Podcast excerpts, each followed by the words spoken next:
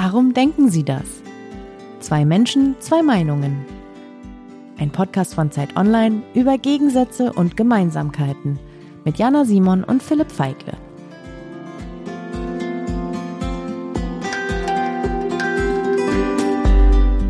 Es gibt Situationen, in denen kann auf Gewalt nur mit Gegengewalt geantwortet werden. Weil der Aggressor, weil der Kriegstreiber, weil der Massenmörder gar keine andere Sprache versteht. Alles andere mag prosaisch hervorragend sein, hat aber mit der Realität unserer Menschheitsgeschichte leider, leider wenig zu tun.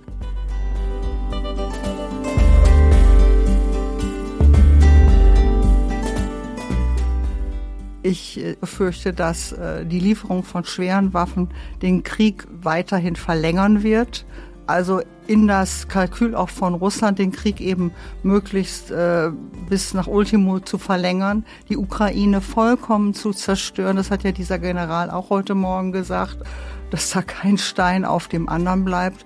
Und bei der Vernichtung geht es ja nicht nur um Steine. Es geht ja um, ich glaube, es gibt 40 Millionen Menschen in der Ukraine. Die sollen dann ja auch entsprechend platt gemacht werden.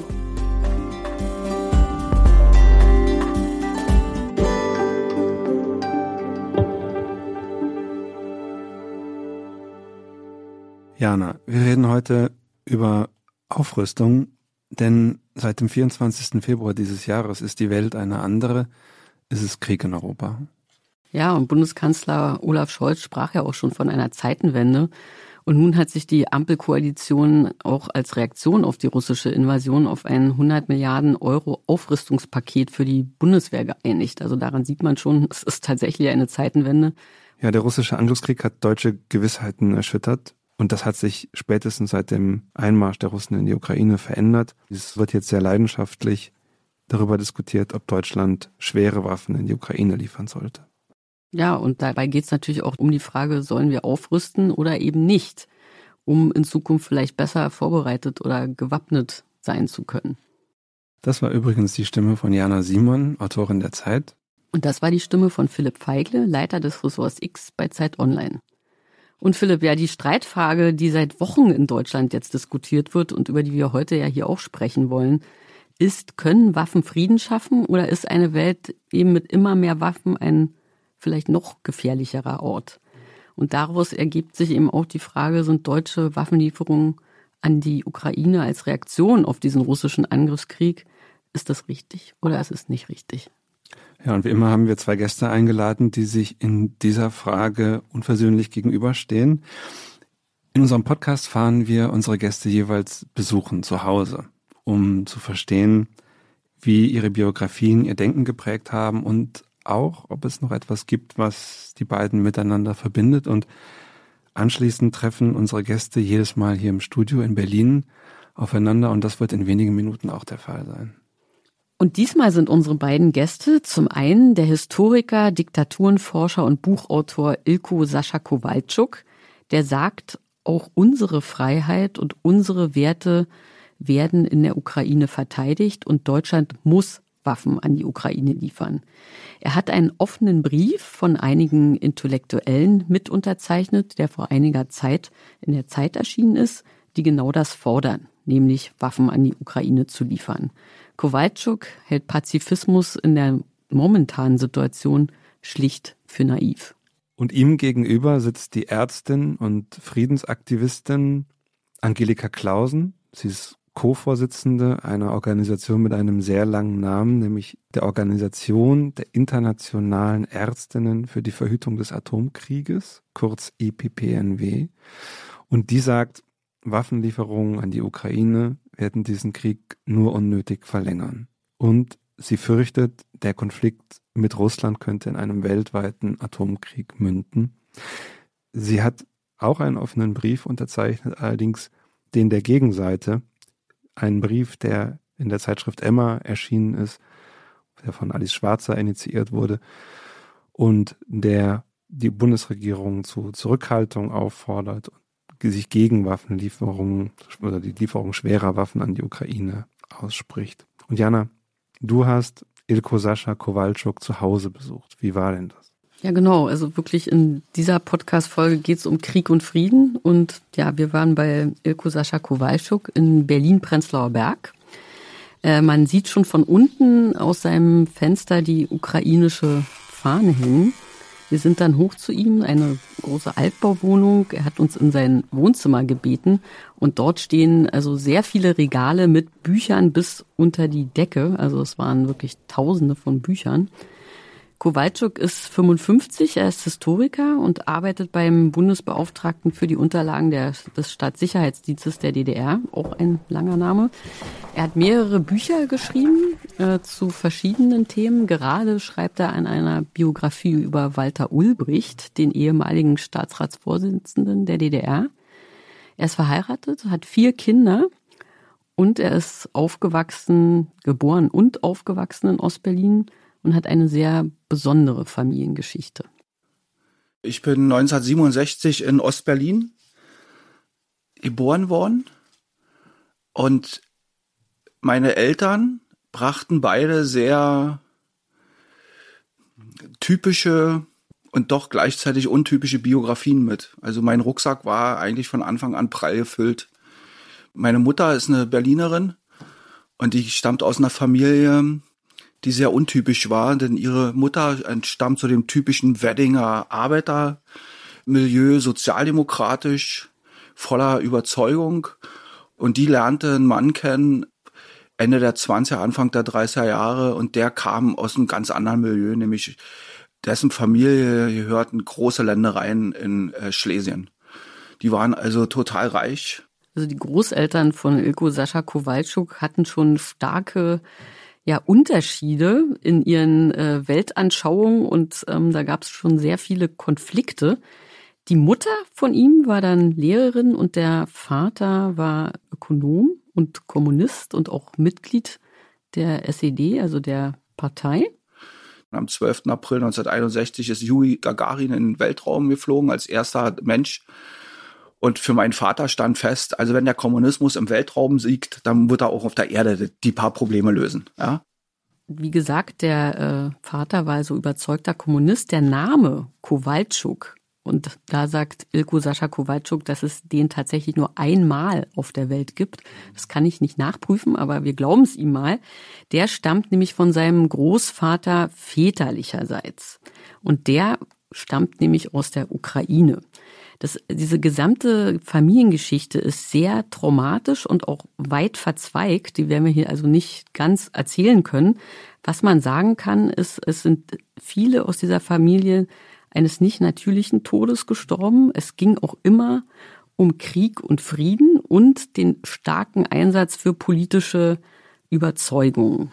Der Mythos speist sich daher, dass mein Großvater ein äh, durch den Ersten Weltkrieg gestählter ukrainischer Nationalist war, der für die äh, Unabhängigkeit, Souveränität und Freiheit der Ukraine gekämpft hat, der Teil der West, äh, westukrainischen Volksrepublik war äh, und dafür schlussendlich zum Tode verurteilt worden ist. Und das ist gewissermaßen der Kniff an der ganzen Geschichte. Äh, jemand zu haben in der Familie, der zum Tode verurteilt worden ist, ist schon ist schon irgendwie etwas Mythisches, etwas Schlimmes, äh, äh, etwas, was so eine Familie, so ein Rucksack natürlich prägt. Und hier kommt nun noch hinzu, dass der am Vorabend der geplanten Hinrichtung in der Nähe von Löff, von Lemberg, äh, von einem Befreiungskommando unter Leitung eines örtlichen Priesters aus dem Knast geholt worden ist und ins Ausland gebracht worden ist. Ja, sonst würde es mich gar nicht geben, würden wir hier nicht reden. Mein Vater also eine bewegte Familiengeschichte. In Ilko Kowalczuk läuft biografisch gesehen ja auch echt viel europäische Geschichte zusammen, oder? Das prägt ihn eben auch bis heute, dieser Hintergrund. Ähm, der Großvater musste dann ja, wie gesagt, ins Ausland. Die waren dann in der Nähe von Prag und sind dann erst später nach Deutschland gekommen. Ilko Kowalczuk wurde wegen seines Nachnamens, also dieser Nachname, der hat, prägt ihn auch dieser sehr. Besondere Name. Dieser besondere Name wurde eben an der Berliner Schule deswegen auch gehänselt. Er wurde nämlich als Russe beschimpft. So, hab dann also cool, wie ich sein wollte, nee, ich bin kein Russe, wenn, dann bin ich Ukrainer. so.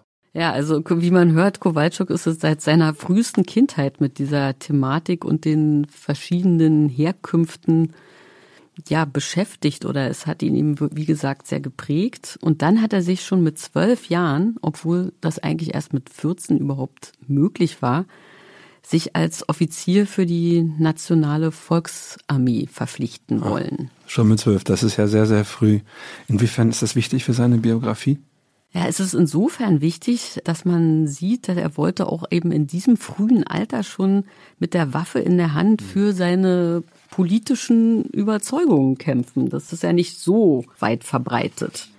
Und darum geht's ja auch heute in unserem Podcast hier.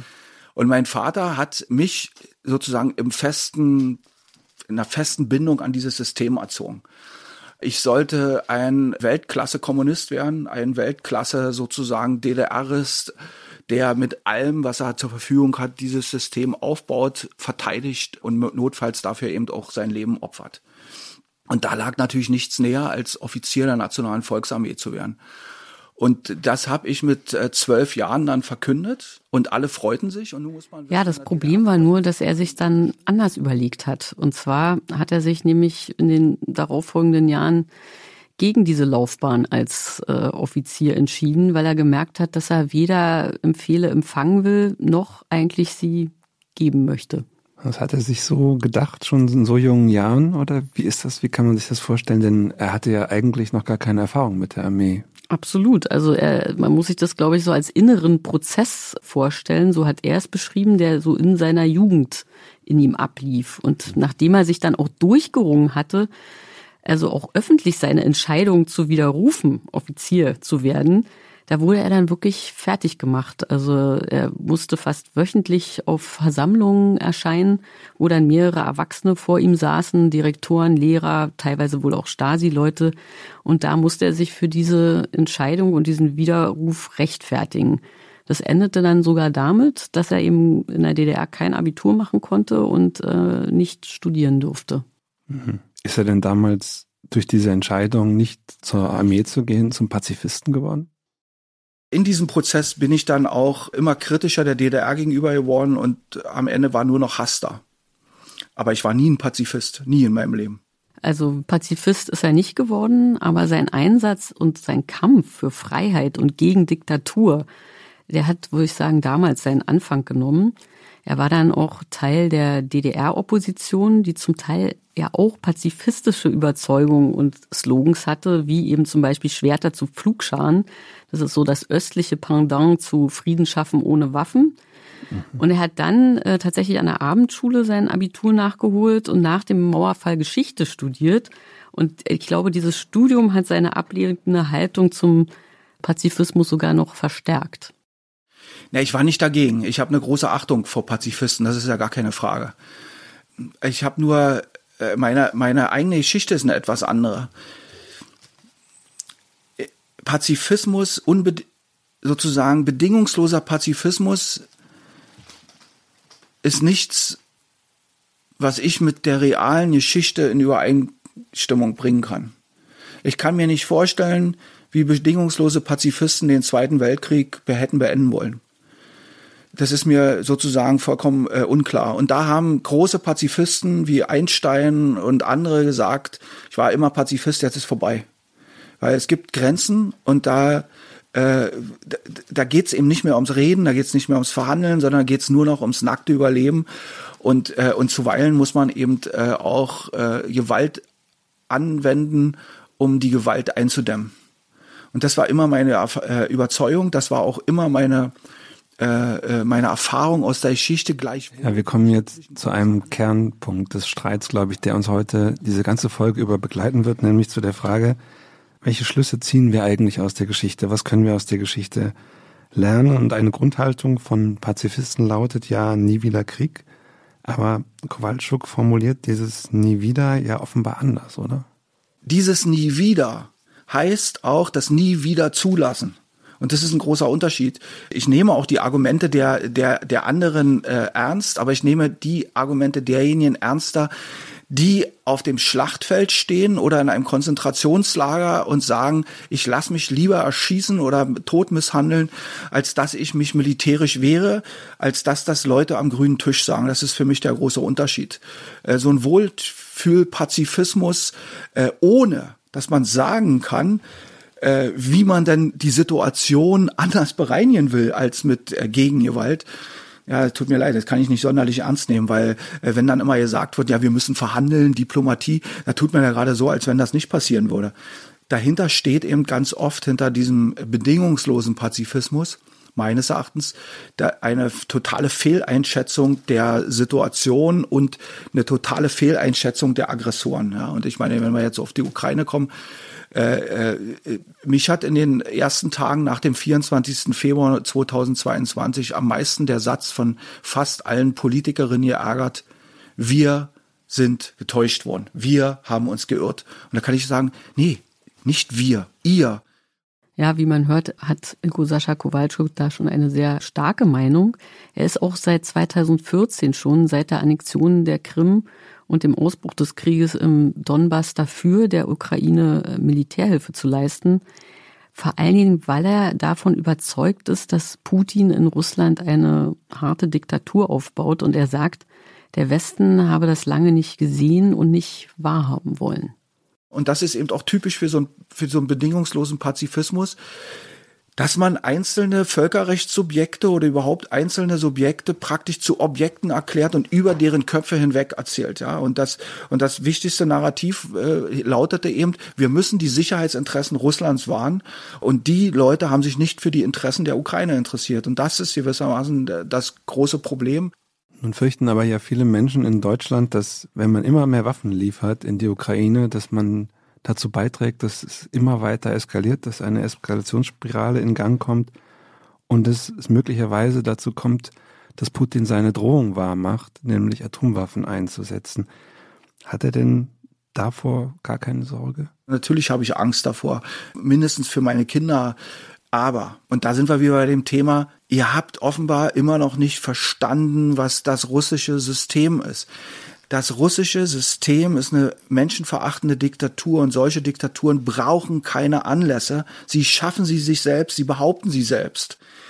Wenn Putin die Atomwaffe werfen will, Atombombe werfen will, dann macht er es. Dann wird er es auch begründen und dann macht er es, hätte er es gestern gemacht, er macht es heute oder er macht es morgen. Daran werden wir ihn nicht hindern, egal was auch immer wir tun. Ja, also für Kowalczuk, wie man merkt, ähm, wiegt das Selbstbestimmungsrecht der Ukraine eben sehr schwer, auch das Recht auf Freiheit. Während viele in Deutschland fürchten, dass Deutschland mit diesen Waffenlieferungen zur Kriegspartei wird und mit in diesen Krieg hineingezogen wird. Das würde Kowalczuk dafür in Kauf nehmen. Absolut. Also erstens bin ich der Meinung, anders als wahrscheinlich die meisten, in der Ukraine geht es auch um meine Freiheit. Da wird auch meine Freiheit verteidigt. Und ich glaube eben, wenn man das so sagt, dann muss man auch alle Konsequenzen tragen. Und für mich ist entscheidend, wie immer in allem sozusagen, was für mich grundlegend ist, die Frage der Freiheit. Und Freiheit ist für mich wichtiger als Frieden. Mhm. Hast ihm denn auch unsere Frage gestellt, ob er verstehen kann, wie Angelika Clausen, auf die er gleich treffen wird, zu ihrer Meinung gelangt ist? Natürlich. Also dazu muss man ja nun äh, erstmal sagen, dass diese Organisation Ärzte gegen den Atomkrieg ja eine weltweit anerkannte, höchst respektable und honorige Organisation ist, ist ja gar keine Frage. Und da habe ich auch allergrößten Respekt vor äh, den Leuten, die sich dort engagieren seit Jahrzehnten. Äh, eine ganz wichtige Sache. Und gerade wenn Medizinerinnen sich so politisch engagieren, ja, da fällt mir das sogar schwer, irgendwas Kritisches zu sagen, weil das ja einfach nur, einfach nur eine gute Sache ist. Aber ich kann mir vorstellen, dass aus solchen Wurzeln, aus solchen Impulsen heraus eben diese Haltung oft heute übertragen wird. Und ich kann mir eben auch sehr gut vorstellen, dass diese große Angst äh, vor dem Atomkrieg dazu führt. Aber ich habe eben keine Angst. Ich habe Furcht. Und das ist ein großer Unterschied. Meine Furcht lähmt mich nicht, sondern meine Furcht bringt mich zum, zum Handeln. Und ich glaube, dass diese, äh, ein Teil dieser pazifistischen Grundstimmung durch eine lähmende Angst zustande kommt und letztendlich dazu führt, wenigstens ich soll überleben.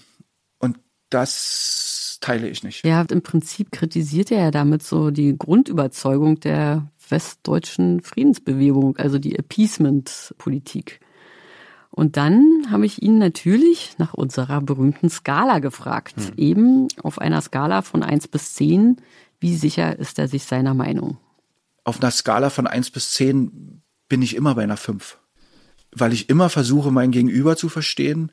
Ich will immer auch meine Argumente im Diskurs geschärft wissen und bin für jeden dankbar, der mir Argumente in die Hand gibt, dass ich meine eigenen Argumente, meine Meinung über Bord werfen kann. Und in dieser Frage, da würde ich sogar fast so weit gehen und sagen, ich hoffe, dass ich total Unrecht habe. Ja, das hatten wir auch noch nicht. Also eine 5 und noch dazu jemand, der hofft, dass er Unrecht hat, oder? Ja, das ist tatsächlich sehr spannend. Das hatten wir noch nicht. Und ähm, da bin ich jetzt auch gespannt, was äh, deine Gesprächspartnerin, die Ärztin Angelika Klausen, sagt. Und du hast sie ja getroffen. Wie war das? Ja, Angelika Klausen lebt in Bielefeld in einem Haus mit einem sehr schönen großen Garten in einer ruhigen Wohnstraße. Hallo, guten Tag, hallo. Guten Tag. Schön, dass wir da sein dürfen. So, kommt rein. Ja. Sie ist 71 Jahre alt und engagiert sich seit vielen Jahrzehnten gegen Aufrüstung und Atomkraft. Und als wir zu ihrem Haus kamen, hing im Fenster ein Plakat, auf dem vorgerechnet wurde, was man alles mit den Kosten für Atombomber finanzieren könnte. Zum Beispiel sehr viele Intensivbetten. Klausen lebt mit ihrem Mann dort im Erdgeschoss des Hauses. Oben drüber wohnen Freunde von ihnen. Und sie hat uns dann in das Wohnzimmer geführt und wir haben auf einer Couch Platz genommen und ich habe sie zu Beginn gefragt, wie sie eigentlich zur Pazifistin geworden ist. Ich glaube, dass ich in Bezug auf die Fragen so Krieg und Frieden sehr von meiner Mutter beeinflusst worden bin. Meine Mutter äh, stammt äh, aus Schlesien und ist äh, Pflichtling. Also ihre ganze Familie, die sind dann eben geflogen, äh, geflohen äh, 1946 und ich habe als Kind so äh, beim Spielen, die ganzen Verwandten waren ja da, die da alle geflohen waren.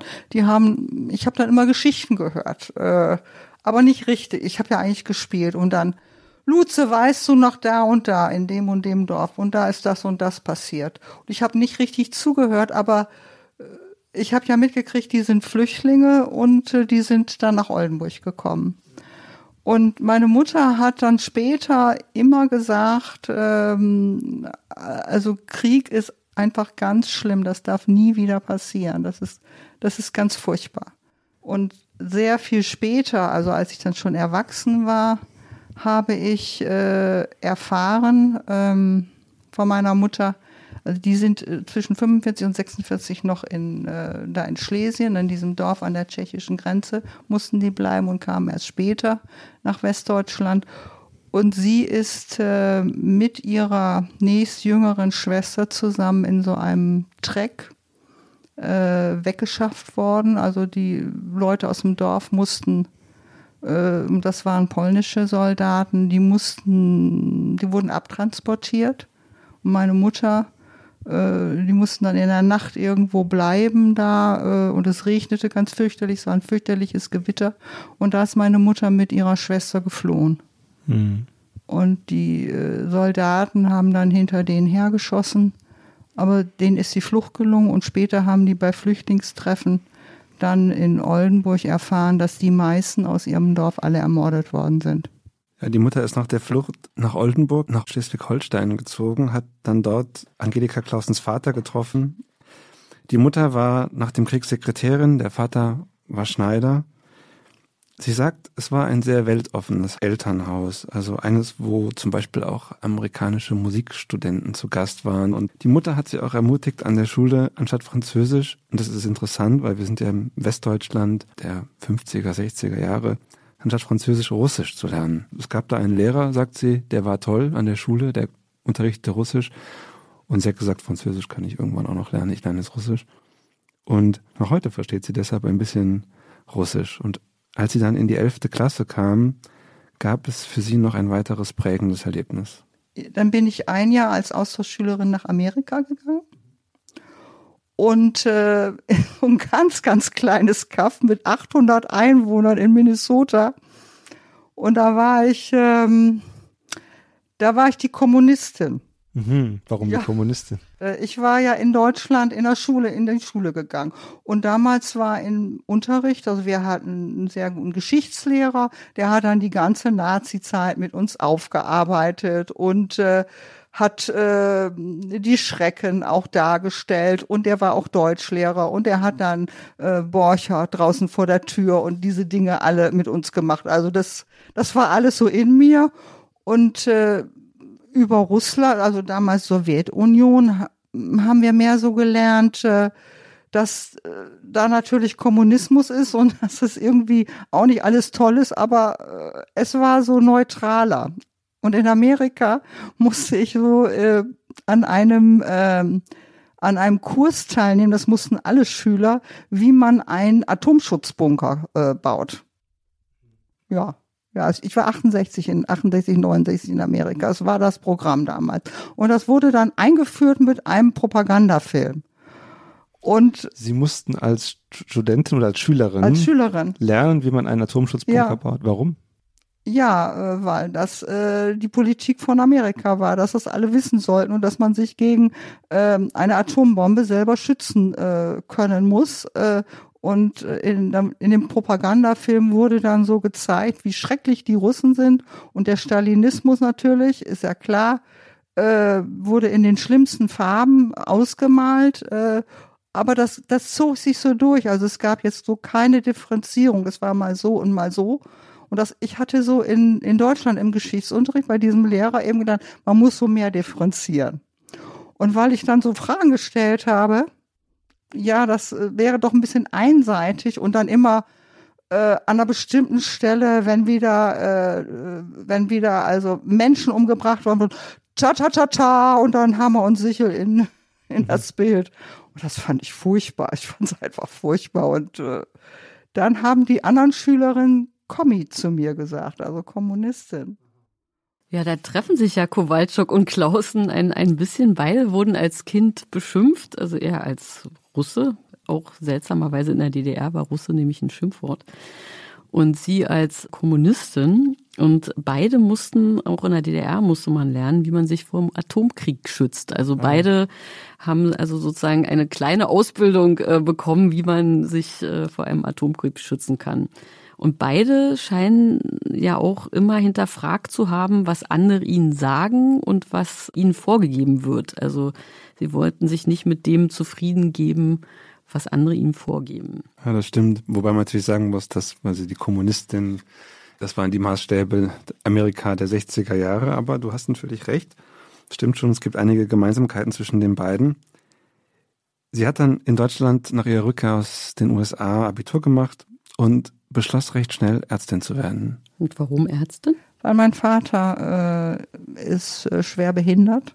Also der hat so eine äh, Krankheit schon als Kind bekommen. Äh, der ist im Ersten Weltkrieg geboren. So eine Knochenkrankheit, äh, Osteomyelitis und musste als Kind dann mehrfach, äh, damals konnte man ja nicht mit Antibiotika behandeln, musste dann, dem wurden die Beine gebrochen und dann wurde dieses Knochenmark ausgeschabt, das entzündete und dadurch hat er eben eine Behinderung, eine schwere Gehbehinderung äh, und das war dann so dieser Impuls, ich will irgendwie helfen können ich will bei solchen äh, ganz, ja, wenn jemand krank ist, will ich was tun können, damit es besser wird. Ja, sie hat dann Anfang der 70er Jahre in Köln Medizin studiert und kam dann auch schon in Kontakt mit der Studentenbewegung und den Maoisten, die da übrigens, wie sie erzählt, auch äh, am Sitiertisch standen und ähm, es gab dann sich gestritten haben und sich dann schon gestritten auch über die richtige Deutung gestritten haben. Sie ging auf Demos gegen den Vietnamkrieg studiert dann weiter, später in Aachen, macht dort ihren Abschluss und ungefähr in dieser Zeit geschieht dann etwas weiteres Prägendes. Sie geht für zwei Monate für ein Praktikum in die Türkei, auch um Türkisch zu lernen. Und dort lernt sie dann ihren Mann kennen, der später mit ihr nach Deutschland kommen wird. Die beiden haben zwei Kinder und diese Ehe wird auch noch entscheidend für ihre Biografie. Und hat sie sich denn damals schon politisch engagiert? Also Klausen beginnt nach dem Studium an einer Klinik in Düren bei Aachen zu arbeiten. Sie macht ihren Facharzt für Psychiatrie und lässt sich dann später auch zur Psychotherapeutin ausbilden. Und sie engagiert sich tatsächlich auch politisch. Und zwar anfangs in der Anti-Atom-Bewegung, etwa beim Protest gegen den schnellen Brüter in Kalkar, Mitte, Ende der 70er Jahre. Das erinnert ein bisschen an Wolfgang Emke, den Atomkraftgegner aus unserer letzten Folge über Atomkraft. Genau, ja, wir haben ja in der letzten Folge gelernt, wie eng die Anti-Atomkraftbewegung in Deutschland mit der Friedensbewegung zusammenhängt.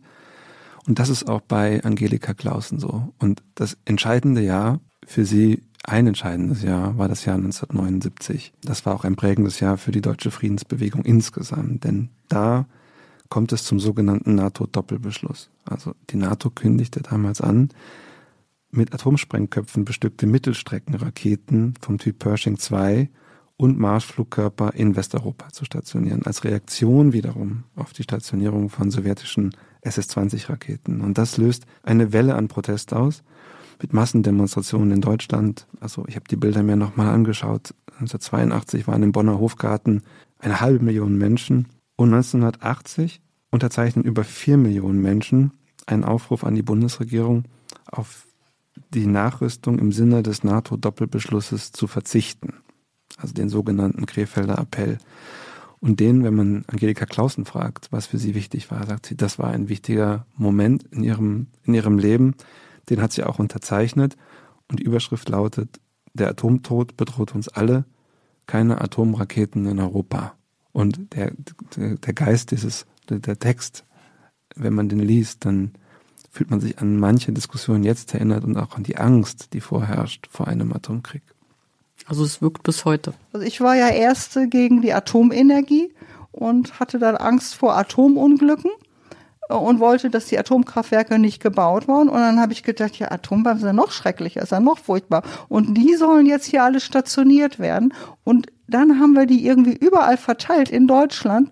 Und äh, ganz in der Nähe äh, sind äh, dann diese SS-20 und dann sind wir äh, wir sind mittendrin in Deutschland und äh, wir erleben dann den Atomkrieg. Und äh, was soll das denn? Das will ich doch gar nicht. Das will doch keiner. Wir wollen doch, äh, wir wollen doch mit den Menschen zusammenleben und äh, über Grenzen. Das ist doch egal, habe ich gedacht. Und auch Ost und West. Was soll das denn? Also ich war, ich bin eben auch äh, dieses Westdeutschland und diese ganze Versöhnungsarbeit und diese ganzen Austausch Programme, die damals liefen, das war so wichtig für mich. Das war für mich, äh, das war so die Grundlage. Und dann war es für mich völlig unmöglich. Warum sollen denn jetzt irgendwie Russland ein Feind sein? Warum soll Polen ein Feind sein? Warum sollen Leute in der DDR ein Feind sein? Das sind doch keine Feinde. Das, die sind, die sind wie du und ich. Ja, warum sollten die Russen Feinde sein? Hat sie sich damals gefragt. Und was wir heute, glaube ich, nicht mehr so ganz nachempfinden können, war diese wirklich ungeheure Angst im Kalten Krieg vor dem Atomkrieg. Und darüber habe ich auch mit ihr geredet. Und interessanterweise sagt auch Clausen, wie Kowalczuk, dass diese Angst vor dem Atomkrieg sie nicht gelähmt hat, sondern sie im Gegenteil zum Handeln getrieben hat. Ich hatte auch Angst, aber ich habe mich äh, nicht sehr weit da reingehangen ich habe mich da also von diesem Gefühl auf Distanz gehalten. Und ich habe gesagt, ich mache jetzt lieber was. Bevor ich richtig Angst kriegen muss, fange ich mal an, was zu tun. Denn wenn ich jetzt gar nichts tue, dann, dann hat mich die Angst irgendwann gepackt. Das geht nicht. Ich muss vorher was tun. Ja, 1983 tritt Clausen dann der Organisation EPPNW bei, also dem Zusammenschluss der Ärzte und Ärztinnen, die den Atomkrieg verhindern wollen. Übrigens gewinnt dann diese Organisation 1985 auch den Friedensnobelpreis. Und sie zieht nach Bielefeld, wo sie zuerst in einer Tagesklinik arbeitet und später ihre eigene Praxis eröffnet. Was hat sie damals umgetrieben, vorangetrieben? Äh, dass sich die Welt ändern muss. Also dieser, dieses, äh, es ist so dieses, ich bin mit Zuständen nicht zufrieden. Ich, äh, ich finde es ganz falsch, also ich finde die Atomenergie falsch. Ich finde den Militärputsch in der Türkei falsch. Ich finde die Folter falsch. Ich finde die Atomwaffen und die Atombewaffnung falsch. Und ich will, dass sich das ändert. Also ich, es ist so offensichtlich, dass es was ganz Falsches ist. äh, was gar nicht sein darf und was wirklich verändert werden muss. Und das hat mir dann keine Ruhe gelassen. Und da habe ich gedacht, da musst du mit dabei sein. Also das ist etwas, was sie im Gespräch ganz oft wiederholt hat, sehr kategorisch, wie du auch schon hörst. Krieg ist falsch, Krieg darf nie wieder sein, Frieden mit allen Mitteln. Und das hat sie auch in den letzten Jahrzehnten so vertreten. Und was hinzukommt, ist, dass Clausen in dieser Zeit auch anfängt, als Psychotherapeutin vom Krieg traumatisierte Menschen zu behandeln. Erst aus der Türkei, die kommen über die Verbindung ihres Mannes zu ihr, später auch Traumapatienten aus den Kriegen im ehemaligen Jugoslawien und auch aus anderen Regionen der Welt.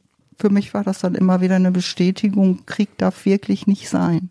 Krieg, also das ist so, das hat so langwierige Auswirkungen auf die Menschen und zerstört die Seele äh, von Menschen, zum Teil ja auch von den Kindern. Äh, das habe ich auch äh, erlebt äh, und das darf gar nicht sein. Also sie hat die Auswirkungen des Krieges tatsächlich leibhaftig gesehen und erfahren bei ihren Patienten hm. und sagt auch deshalb jetzt im Gegensatz zu Kowalczuk eben Frieden über alles ja. und nicht Freiheit über alles. Absolut, genau. Klausen macht dann 2012 auch noch einen Master in Friedenswissenschaften an der Fernuni Hagen, was ihr Denken auch noch weiter prägen soll und überhaupt beschäftigt sie sich vor allem in den Nullerjahren sehr stark mit den Theorien der Friedensforschung. Und wir haben in den 2000er Jahren äh, durch Horst Eberhard Richter äh, Kongresse gemacht, Friedenskongresse, Kultur des Friedens.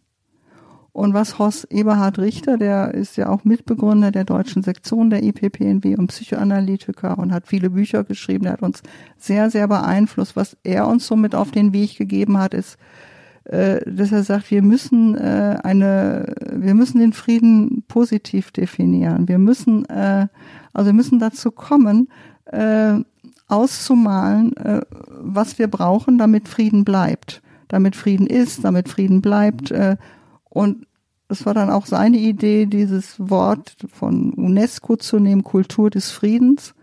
Wie kann denn eine Kultur des Friedens aussehen ähm, in Gesellschaften, in Gruppen? Äh, und dazu diese drei Kongresse, die wir äh, gemacht haben, die habe ich auch mit organisiert. Das hat mich sehr, also dieses Positivdenken war dann für mich auch sehr wichtig. Also wie man hört, hat sie ja doch einiges erlebt in ihrem Leben, hat viele Kriegstraumata Patienten behandelt und ist nach wie vor Pazifistin. Sie sagt also Waffenlieferungen und Aufrüstung in keinem Fall. Gilt das auch dafür, wenn man angegriffen wird? Hm. Ja, das wird jetzt interessant. Also zuerst mal muss man sagen, der 24. Februar, also der Tag des russischen Angriffskriegs, der Beginn des russischen Angriffskriegs, hat sie wirklich zutiefst erschüttert. Äh, das ist für mich, äh, ich war total schockiert. Ich war erst gelähmt, als ich das erlebt habe. Ich habe mich da viel mit beschäftigt und dachte, ich dachte wie die meisten auch, Russland wird das nicht machen. Wishful thinking. Aber es ist ja so gekommen und äh, das hat mich total, das hat mich äh, umgehauen die erste Zeit. Ich habe mich verraten gefühlt. Was äh, heißt verraten? Warum verraten? Weil ich äh, irgendwie an das Gute geglaubt habe, weil ich so sehr auf die russischen Menschen, die ich ja auch kennengelernt habe, äh, äh, gehofft habe, ohne, äh, ohne die Diktatur äh, durch das herrschende Regime zu sehen, ohne diese das habe ich ja auch ausgeblendet. Also ich habe es eben, wie viele, viele andere auch, äh, irgendwie verkleinert, ausgeblendet. Ich habe nicht drauf geguckt. Äh, das ist so. Muss ich mir zum Vorwurf machen.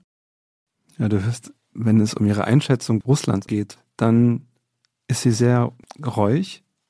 Sie bedauert es sehr, das nicht gesehen zu haben. Sie sagt auch in einer anderen Stelle des Interviews, dass sie versucht, auch in der Friedensbewegung da ein Umdenken zu bewirken und irgendwie den Leuten wohl an, auch sagt, wir müssen stärker dahin gucken, wir müssen zur Kenntnis nehmen, dass da ein diktatorisches Regime am Werke ist.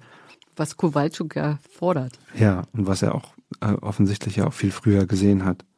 Aber wenn es um die Waffenlieferung an die Ukraine geht, dann ist sie dennoch dagegen und sie begründet das so. Und für mich ist die Gefahr eines Atomkrieges eben doch sehr real, sehr groß und für mich äh, sind deshalb Waffenlieferungen von schweren Waffen jetzt in die Ukraine nicht, äh, nicht möglich, äh, weil ich diese Angst vor dem Atomkrieg habe und nicht, äh, nicht nur, weil ich glaube, dass Putin auch dazu fähig ist. Da mag er ja zu fähig sein. Das kann schon sein. Äh, es kann aber auch sein, dass ihn da irgendeine Hemmschwelle noch hemmt. Weiß ich nicht. Das weiß ja sowieso keiner. Äh, die Gefahr eines Atomkriegs aus Versehen ist gleichfalls sehr, sehr hoch. Und solche äh, Dinge, solche Vorfälle hat es in der ganzen Zeit, wo es Atomwaffen gegeben hat, immer äh, die sind regelmäßig passiert zu Friedenszeiten. Ich möchte auch die Fragen stellen, äh, wie viele Opfer äh, möchten wir in Deutschland, möchte ja Bundeskanzler Scholz denn auf ukrainischer Seite bringen, bis er sagt, jetzt ist die Grenze. Wie viele äh, Opfer, äh, wann wird Zelensky sagen, jetzt sind aber genügend äh, Ukrainer gestorben, also wenn man von diesem Zermürbungskrieg mal ausgeht, dauert der denn jetzt drei Monate oder dauert der fünf Jahre? Und wenn er fünf Jahre dauert, was ist denn dann geblieben von der Ukraine? Welche Menschen leben dann noch? Wie viele Städte gibt es dann noch? Was denkt sie denn, sollte sich die Ukraine eben um des Friedens willen ergeben? Nein, das sagt sie ausdrücklich. Sie, sie sagt ausdrücklich, sie befürworte das Verteidigungsrecht der Ukrainer und das ist natürlich ein Widerspruch. Und der lässt sich an dieser Stelle vielleicht auch nicht auflösen. Vielleicht später im Gespräch mit Ilko Kowalczuk.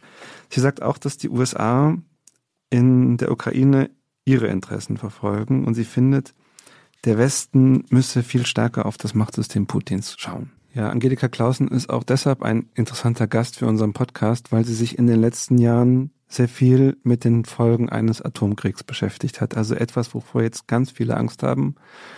Und sie hat auch untersucht, was das eigentlich bedeuten würde. Wie sähe eigentlich eine Welt aus, wenn es zum Atomkrieg käme? Und dieses, diese Arbeit an diesem Szenario hat sie wohl offenbar auch sehr stark beeindruckt und geprägt. Wir haben eine Studie verfasst. Ich möchte es an dieser Studie genau erklären. Wir haben eine Studie verfasst, wo wir theoretisch nachgewiesen haben, wenn nur in Anführungsstrichen 100 Atomwaffen jeweils von der Größe äh, der Hiroshima-Bombe, das waren 15 Kilotonnen, wenn die in die Luft gehen, 100 Stück nur, es gibt knapp 13.000 Atomwaffen zurzeit. Also wenn nur 100 Stück davon in die Luft gehen, dann käme es zu einem krassen Temperatursturz von mindestens 1,25 Grad sofort über mindestens zehn Jahre auf der Nord- und auf der Südhalbkugel. Und das würde bedeuten, dass der Weizen nicht mehr wächst, dass der Reis, der Mais, die ganzen Getreidesorten, die wachsen nicht mehr, weil es zu kalt ist. Also durch diesen plötzlichen Temperaturabfall. Und dann käme es zu einer Hungersnot von etwa zwei Milliarden Menschen. Das ist so schrecklich. Das möchte kein Mensch, kein Mensch haben. Und das müssen wir unbedingt vermeiden. Also das war jetzt wirklich ein schreckliches, ein düsteres Szenario. Das möchte man sich tatsächlich nicht ausmalen. Und Philipp, du hast sie doch sicher auch gefragt, ob sie sich vorstellen kann, wie Ilko Sascha Kowalczuk zu seiner Meinung gelangt ist. Ja, das kann ich mir gut vorstellen.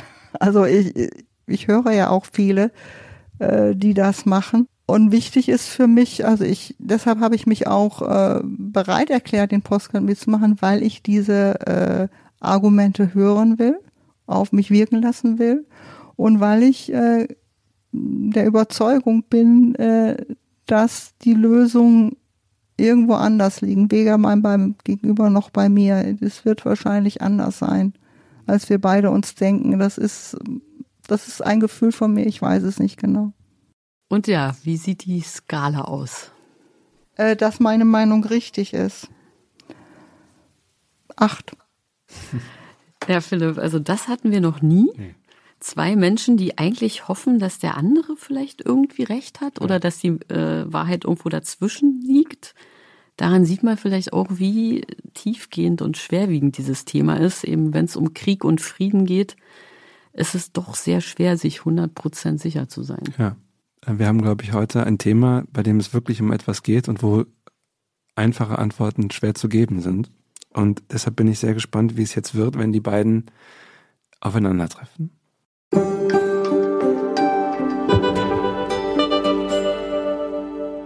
Ja, guten Tag. Ich freue mich sehr, dass Sie hier sind heute. Einmal Angelika Klausen und Ilko Sascha Kowalczuk. Und natürlich wir beide, Philipp und ich, wir freuen uns sehr, dass Sie hierher gekommen sind. Es geht ja um Aufrüstung und Waffenlieferung an die Ukraine. Mich würde interessieren, haben Sie jeweils eine Frage aneinander? Vielleicht wollen Sie anfangen, Frau Klausen? Ja, ich habe so die Frage, wie Sie jetzt die neuesten Entwicklungen einschätzen, nachdem der Verteidigungsminister äh, Austin äh, in der Ukraine in Kiew gewesen ist und wo er so deutlich gesagt hat, das hat er, glaube ich, auch in Rammstein schon bei dem Außenminister oder ja, beim Verteidigungsministertreffen so gesagt in Deutschland, äh, Jetzt muss Russland also so weit, ich, ich kann es jetzt nicht wörtlich sagen, aber so weit beeinflusst werden, dass Russland es nie wieder schaffen kann, so etwas mit der Ukraine, er hat das dann so umschrieben, so etwas mit der Ukraine zu machen, was sie vor kurzem gemacht haben, nämlich als sie den Angriffskrieg gestartet haben. Und mich würde interessieren, also für mich war das so ein wichtiges Statement, äh, weil das für mich eine Veränderung der äh, amerikanischen Position oder zumindest so eine Richtung angibt in Richtung Stellvertreterkrieg. Und ich würde gerne von Ihnen wissen, ob das bei Ihnen auch so ähnlich angekommen ist. Naja, wenn man sich die Geschichte der großen Mächte anschaut und die Geschichte zwischen der Sowjetunion und den USA und, der, und Russland und den USA, dann wird man feststellen, dass solche Art politischer Rhetorik immer zu den Standardfloskeln und Standardformeln äh, zwischen beiden Mächten gehörte. Das hat ja nicht nur Austin gesagt, äh, als äh, Biden in Warschau war, hat er ja auch vom äh, Regimewechsel gesprochen. Äh, und anschließend äh, haben seine Berater alles getan, damit zurückgerudert äh, wurde. Also insofern, ich bewerte das nicht über. Und ich sehe da auch keinen Stellvertreterkrieg zwischen Moskau und Washington. Ich sehe eher einen Krieg zwischen Freiheit und Nichtfreiheit. Und äh, tatsächlich stellt sich die Frage, wie kommen wir zu einer internationalen, globalen Weltsicherheits- und Friedensordnung zurück, in der solche Dinge, wie sie jetzt sich gerade abspielen, wie sie Russland initiiert hat, zukünftig verhindert werden können. Und da gehört ganz sicherlich dazu, dass das innere Regime, die politische Diktatur in Russland einschneidend verändert werden muss, von innen heraus natürlich. Mhm. Und das schließt jetzt ganz gut an meine Frage an, die ich an Sie habe, mhm. äh, die äh, sozusagen mir ja, sich fast aufgedrängt hat. Worin sehen Sie denn eigentlich die Kriegsziele der russländischen Föderation gegen die Ukraine? Denn aus diesen Kriegszielen, so glaube ich, äh, leitet sich ja doch ganz viel ab, wie man das bewertet und was man für richtig empfindet und was vielleicht für falsch.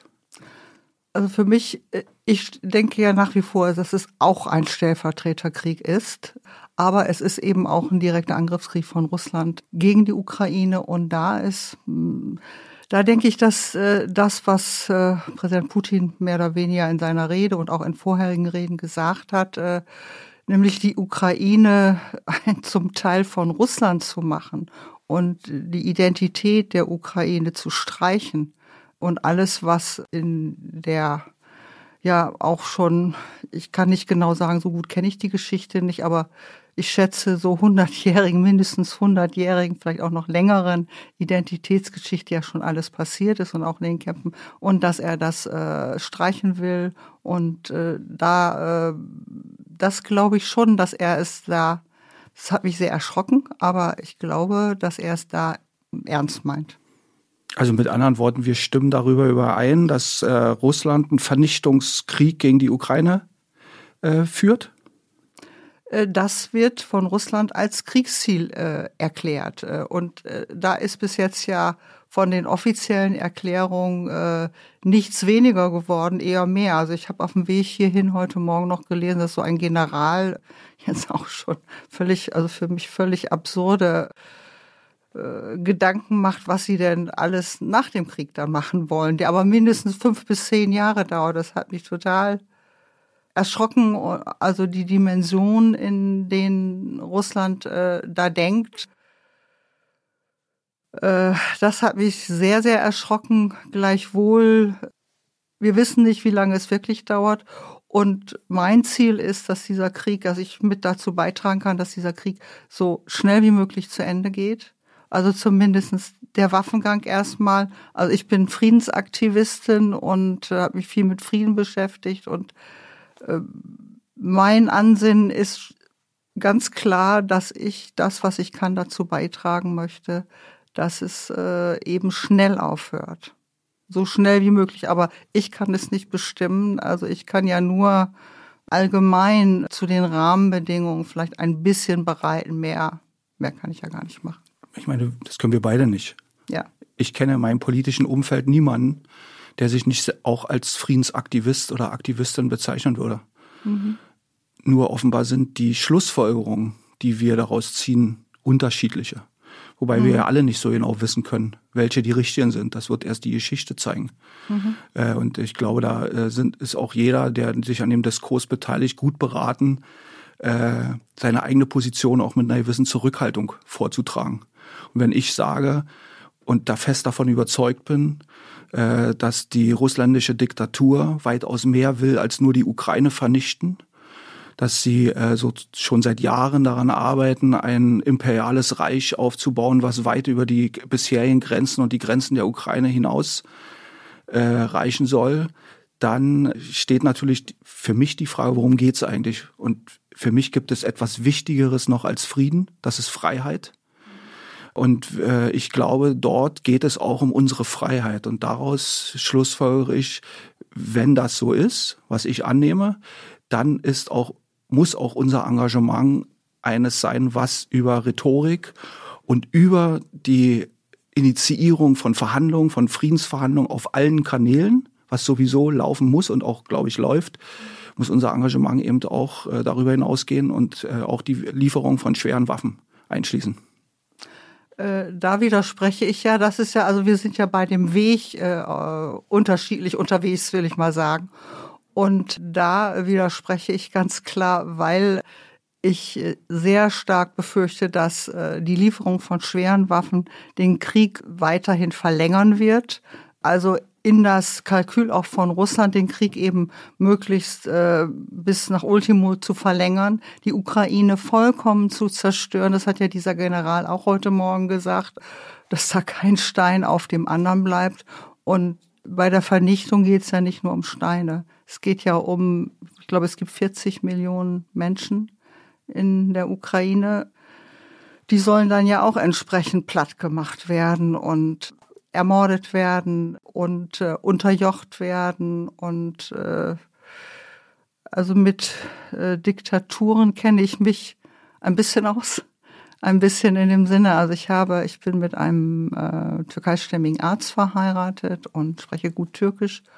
Und ich habe seit, äh, man kann so sagen, seit 1980, seit dem Putsch in der, dem Militärputsch in der Türkei, der Generäle, die politischen Verhältnisse beobachtet. Ich habe viele Menschen, die gefoltert worden sind, äh, behandelt als Psychiaterin und Psychotherapeutin.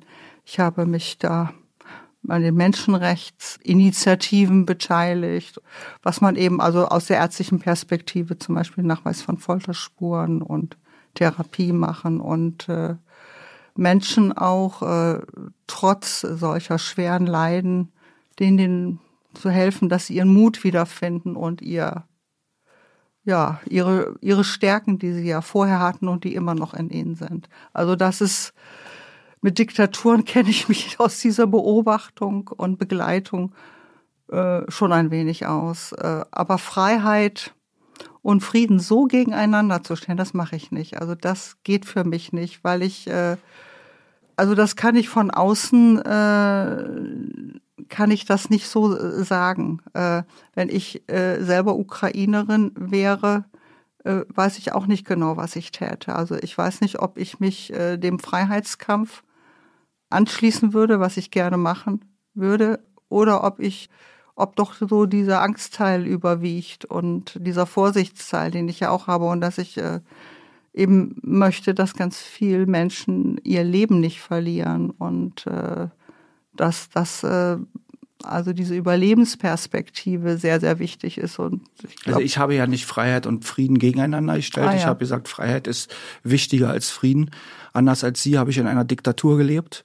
Äh, ich äh, weiß, dass es in einer Diktatur, so wie auch jetzt in Russland und so wie aktuell in der Ukraine, auch wenn die Waffen schweigen, es keinen Frieden gibt.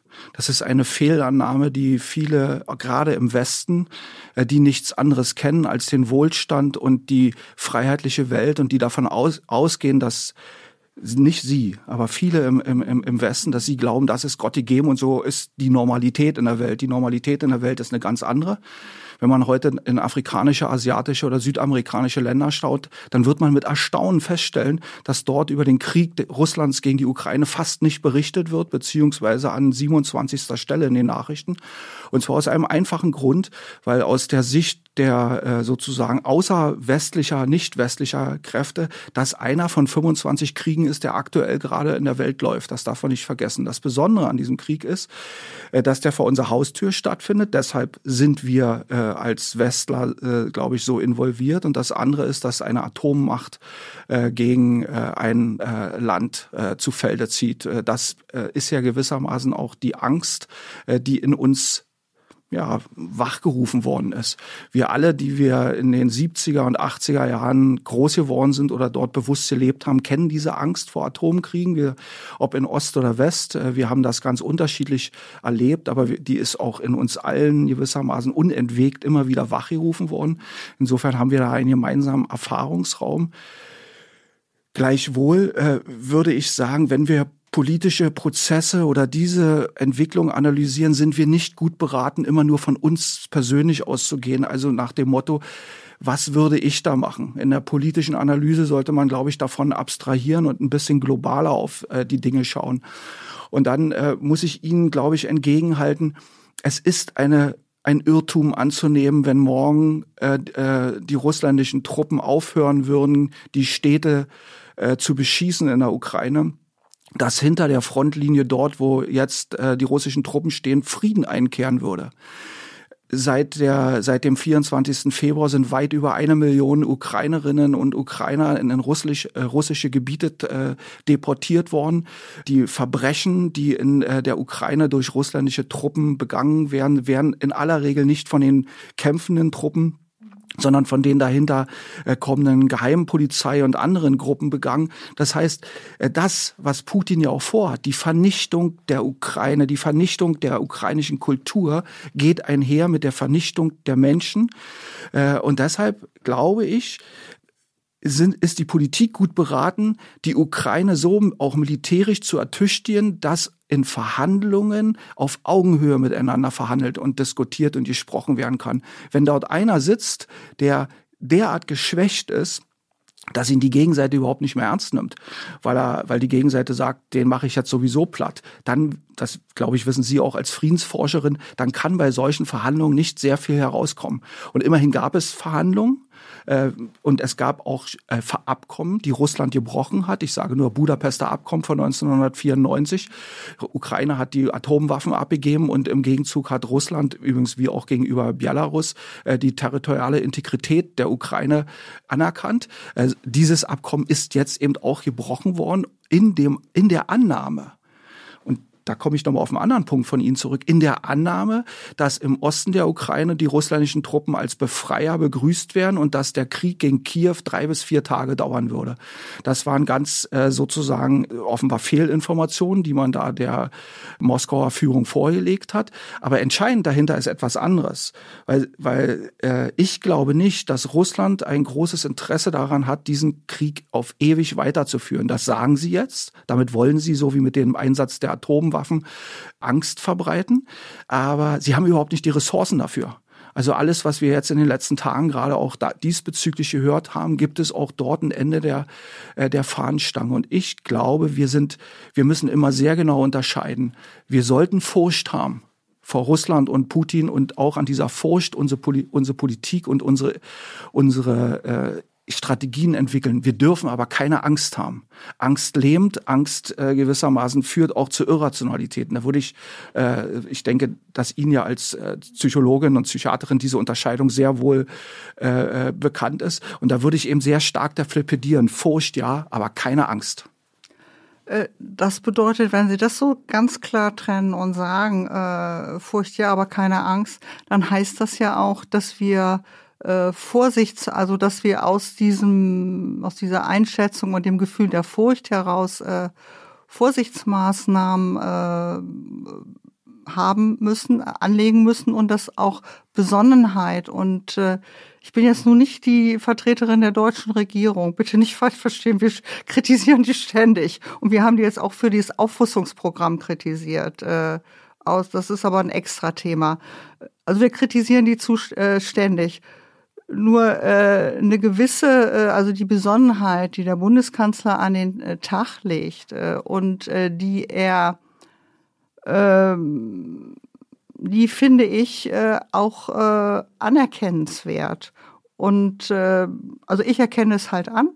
Äh, ich habe dann den Eindruck, äh, dass er nicht sich äh, von seinen Gefühlen sofort, äh, die mit ihm durchgehen, sondern dass er sehr wohl auch eine eine gewisse Distanz aufbaut und sagt, was sind äh, die unterschiedlichen Interessenslagen in diesem Krieg? Und es gibt ja, äh, es gibt eben auf der einen Seite äh, Russland und die Ukraine und äh, die Vernichtungsabsicht äh, und Wille, den Russland an den Tag legt. Es geht aber, äh, es gibt ja aber auch gleichzeitig diese Auseinandersetzung zwischen den Großmächten die so darüber liegt. Und da möchte ich dann eben äh, USA, Russland und China insbesondere äh, nennen. Und alle drei haben Atomwaffen. Russland und äh, die USA haben ungefähr gleich viel, 90 Prozent der 13.000 Atomwaffen.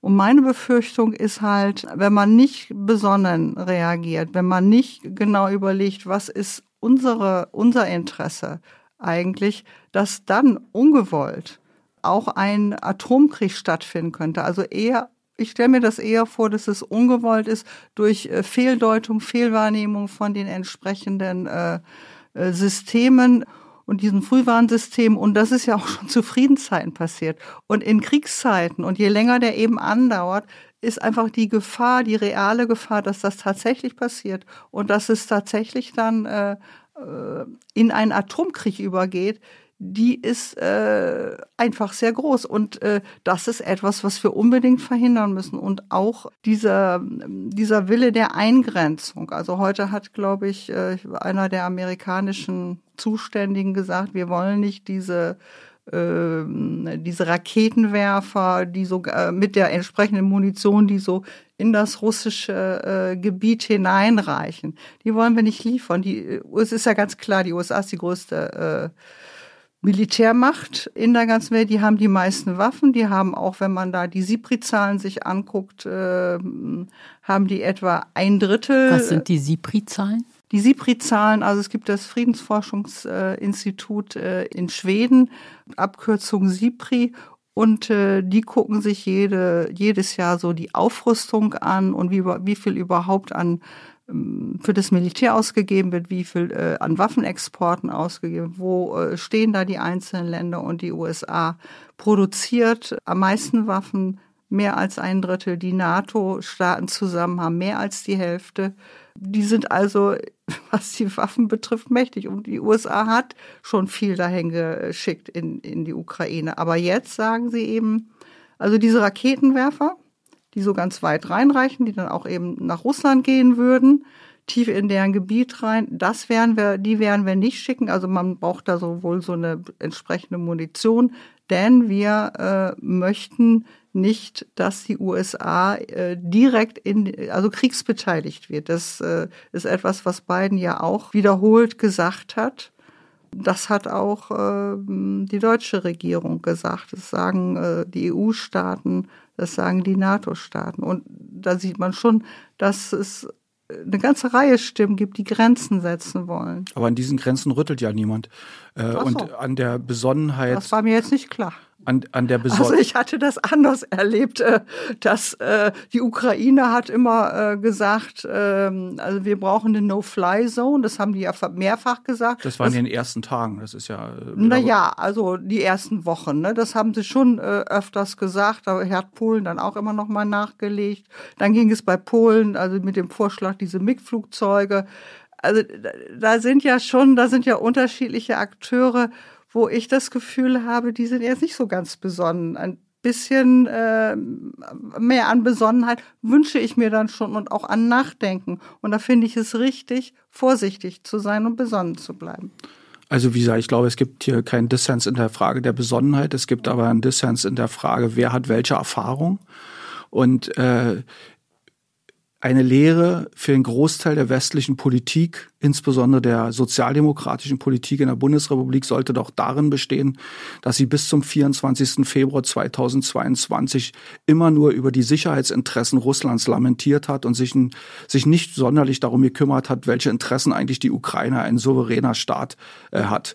Äh, und diese, äh, diese Art der, ja, in der Tradition kolonialer Machtpolitiken äh, stehenden Strategien sollte man jetzt auch nicht fortführen und eben ernst nehmen, dass die baltischen Staaten, dass die, dass der polnische Staat eben einen ganz anderen Erfahrungsraum in den letzten 100 Jahren, man kann so ja sagen, in den letzten 250 Jahren, insbesondere auch mit Russland hat.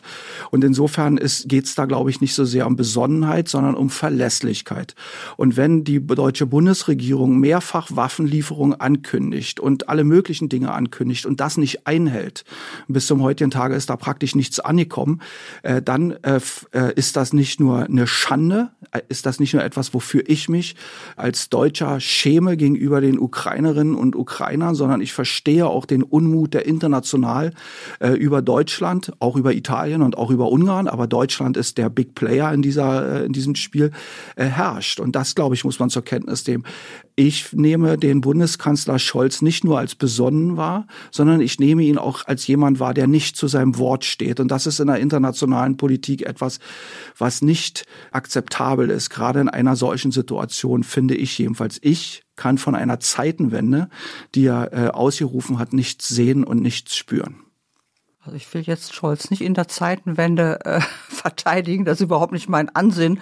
Wir kritisieren dieses Wort Zeitenwende, wir finden es falsch als IPPNW, äh, weil die Zeitenwende, so wie sie von Scholz äh, definiert worden ist, ist ja einzig und allein auf die Aufrüstung und nicht auf die Ausrüstung. Die erzählen ja uns immer was von Ausrüstung und Unterhosen, die die, Bundes, äh, die Bundeswehr jetzt angeblich braucht oder äh, irgendwelche Jacken oder äh, warme Pullover und so. Das ist natürlich völliger fänden Quatsch. Sie, fänden Sie es dann richtig, eine Armee zu haben, die sich nicht verteidigen kann? Mit anderen Worten, fänden Sie es eigentlich, das ist wirklich eine Frage, die ich wirklich habe, ist keine rhetorische, fänden Sie es eigentlich vernünftig, wenn die Bundesrepublik aus der NATO austritt? Nein, ich bin äh, nicht dafür, dass die Bundesrepublik aus der NATO austritt. Ich bin aber dafür, dass die Bundesrepublik, also die, unsere Bundesregierung, ganz viel dafür tut und jetzt auch mit den skandinavischen Staaten, äh, dass die NATO sich zu einer nicht-nuklearen NATO entwickelt. Ich sage nicht, das geht von heute auf morgen. Aber es geht. Also es ist ja kein Zwang, dass die NATO äh, nuklear sein muss. USA kann ja nuklear sein. Das, die sind ja sowieso der Führungsstaat der NATO. Und dann haben wir noch zwei weitere äh, NATO-Staaten, äh, Großbritannien und äh, und Frankreich, die ihre eigenen Atomwaffen hat. Und es ist überhaupt nicht erforderlich, dass die NATO als Bündnis äh, unbedingt äh, nuklear bleibt. Äh, die USA würden ja ihre äh, Waffen nicht verlieren dadurch, dass die NATO als Bündnis nicht nuklear ist. Und dafür möchte, also dafür setze ich mich ein und äh, unsere Organisation setzt sich hinsichtlich des Ukraine-Krieges weiterhin dafür ein, dass, äh, äh, darf ich bitte jetzt mal zu Ende reden, weil es ganz, ganz wichtig ist, äh, dass, dass in diesem Krieg keine Atomwaffen angewandt werden und dass als ersten Schritt Russland und äh, die USA gemeinsam sagen, sie werden keine Atomwaffen anwenden. Ich weiß, da kommt sofort die Entgegnung, man kann deren Wort nicht vertrauen.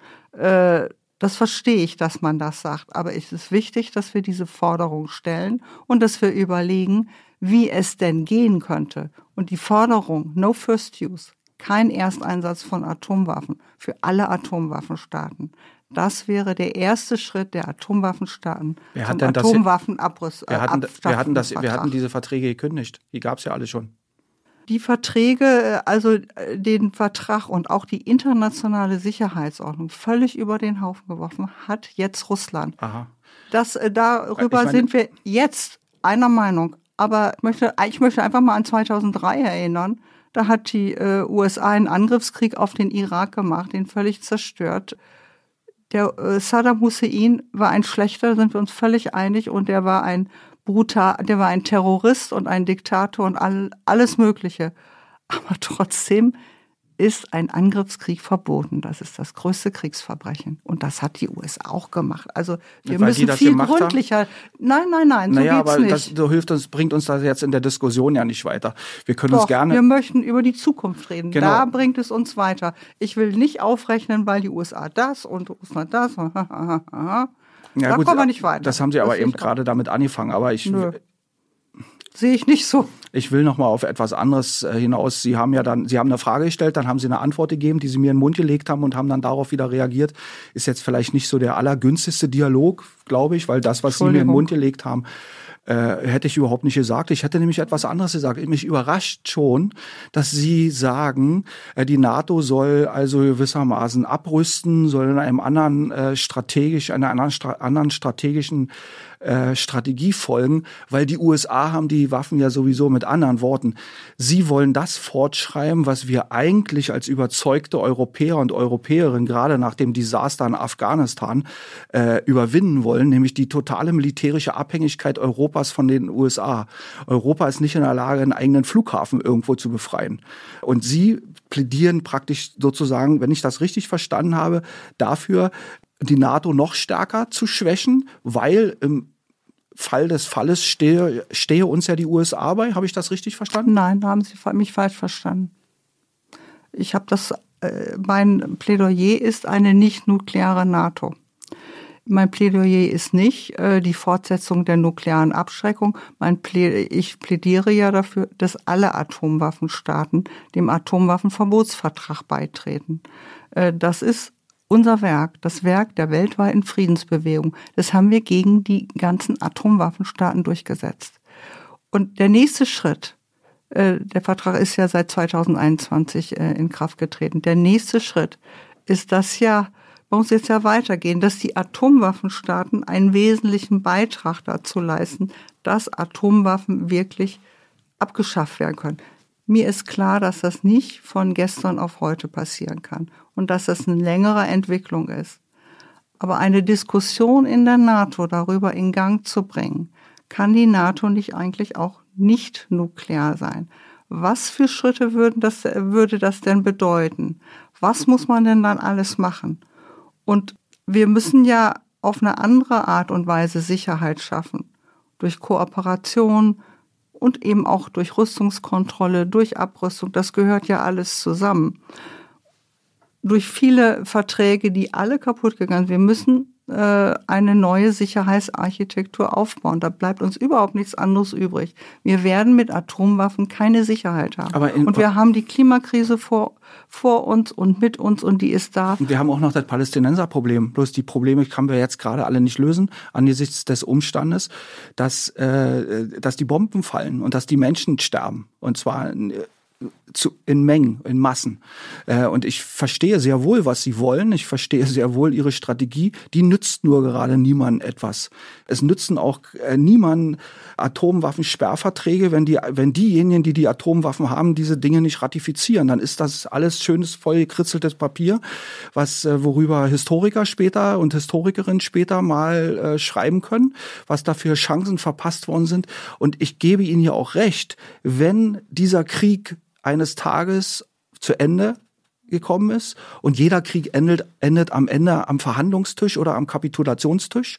Äh, wenn es zu diesem, äh, zu diesem Ereignis eines Tages äh, kommt, dann müssen wir sehr wohl über neue Sicherheitsarchitekturen, über neue Friedensordnung nachdenken. Wir müssen sogar darüber nachdenken, wie wir dieses raschistische Russland äh, in diese, in diese, äh, äh, in dieses System wieder einbinden.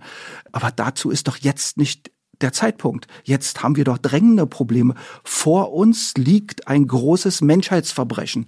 Und ich sage, jeder, der das sozusagen darüber hinweg äh, geht und sagt, wir müssen verhandeln, wir müssen irgendwie in die Zukunft hoffen, wir müssen äh, vielleicht auf Gott vertrauen, Mohammed oder auf wen auch immer, der vertagt diese Probleme an den Sankt Nimmerleinstag und nimmt zur Kenntnis und nimmt gelassen hin, dass woanders Menschen für uns sterben. Ich sehe nicht, äh, dass im Augenblick über Frieden von wesentlichen äh, Akteuren überhaupt nachgedacht wird, von dem Ende des Krieges nachgedacht wird. Das sehe ich nicht. Und weil mir das fehlt und weil ich denke, für ein vollständiges Bild brauchen wir beides. Wir müssen über diesen Krieg nachdenken und wir müssen darüber nachdenken, wie man den zu Ende bringt und welche Mittel dazu notwendig sind. Und wir müssen aber auch vom Ende des Krieges her denken und wie wir äh, die Wege so aufbauen, äh, dass wir uns nicht vorher schon wieder riesige äh, Barrieren äh, machen. Und da gibt's viele Dinge, äh, die ich im, von den Entwicklungen, äh, wie sie im Augenblick laufen, die ich sehr falsch finde. Aber ich finde, äh, ich finde, dass man über zivile Teile auch im Krieg nachdenken muss. Ich bin darüber am Nachdenken, was passiert denn mit den vielen Weizen, äh, dem Weizen, der geerntet worden ist äh, in der Ukraine. Oft ist im Übergang von Krieg zu Frieden, ist es eine Möglichkeit, dass man einem, an einem gemeinsamen Überlebens- und Menschheitsproblem anfängt.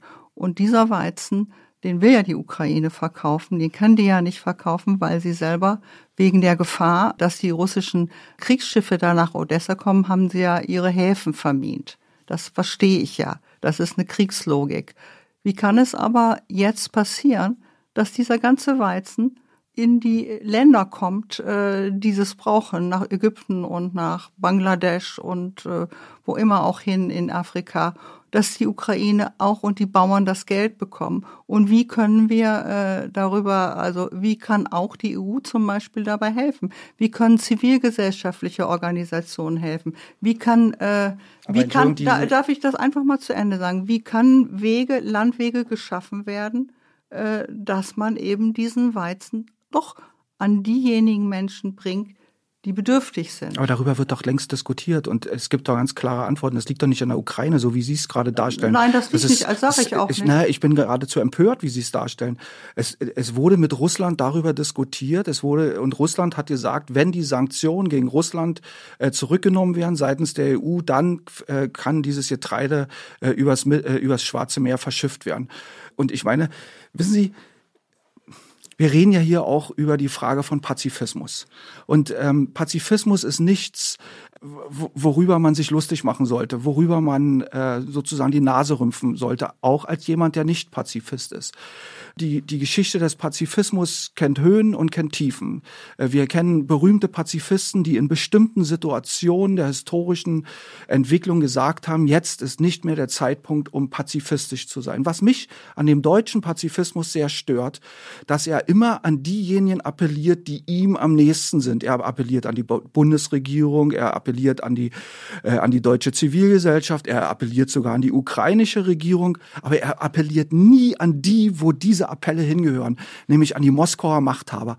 Machen Sie doch, macht ihr doch, ihr lieben Pazifisten, eure Friedensdemo ist auf dem Kreml. Euch passiert nichts. Ihr geht vielleicht ein, zwei Tage in irgendeine schäbige Polizeikaserne und dann werdet ihr, werdet ihr abgeschoben in Westen. Warum passiert das nicht? Warum wird immer der Westen für alles in Haftung genommen sozusagen am liebsten natürlich noch die USA, die sowieso immer für alles schuld ist, was ich, äh, was ich sozusagen geradezu lächerlich finde, äh, weil in diesem Krieg äh, es liegt nun sozusagen, ist ganz klar, wer ist Täter, wer ist Opfer und da gibt's auch keine Zwischenwege und da gibt's auch nichts äh, zu differenzieren.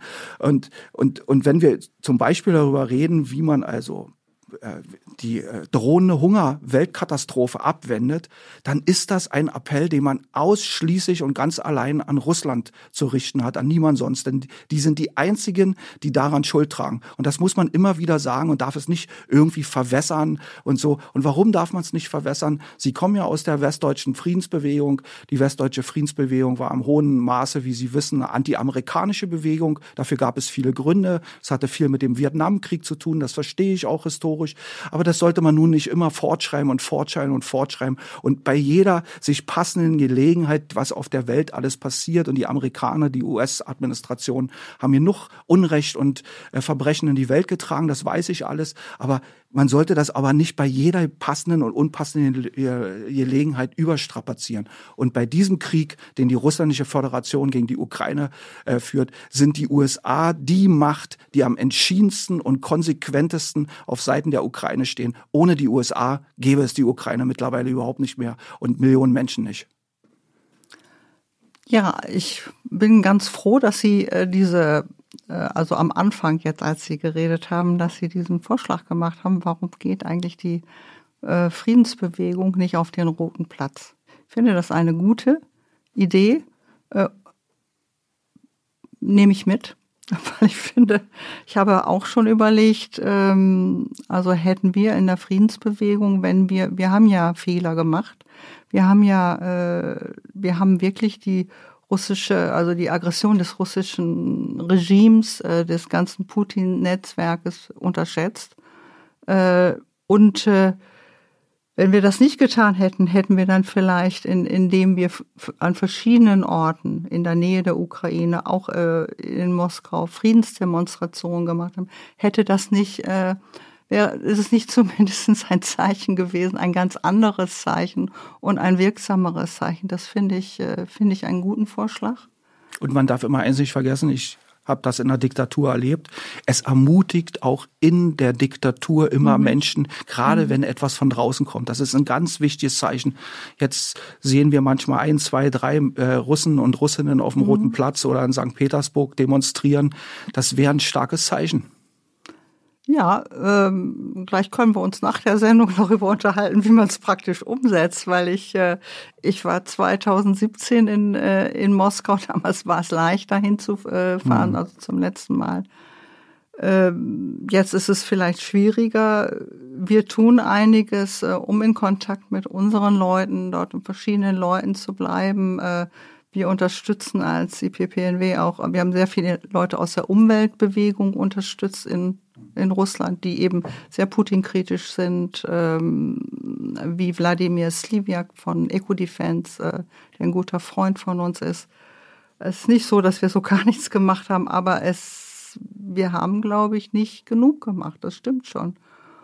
Und wir müssen, wenn wir Frieden behalten wollen für die Zukunft, ist es ja auch ganz wichtig, dass die Friedensbewegung sich da in diese Richtung weiterentwickelt. Da haben Sie schon recht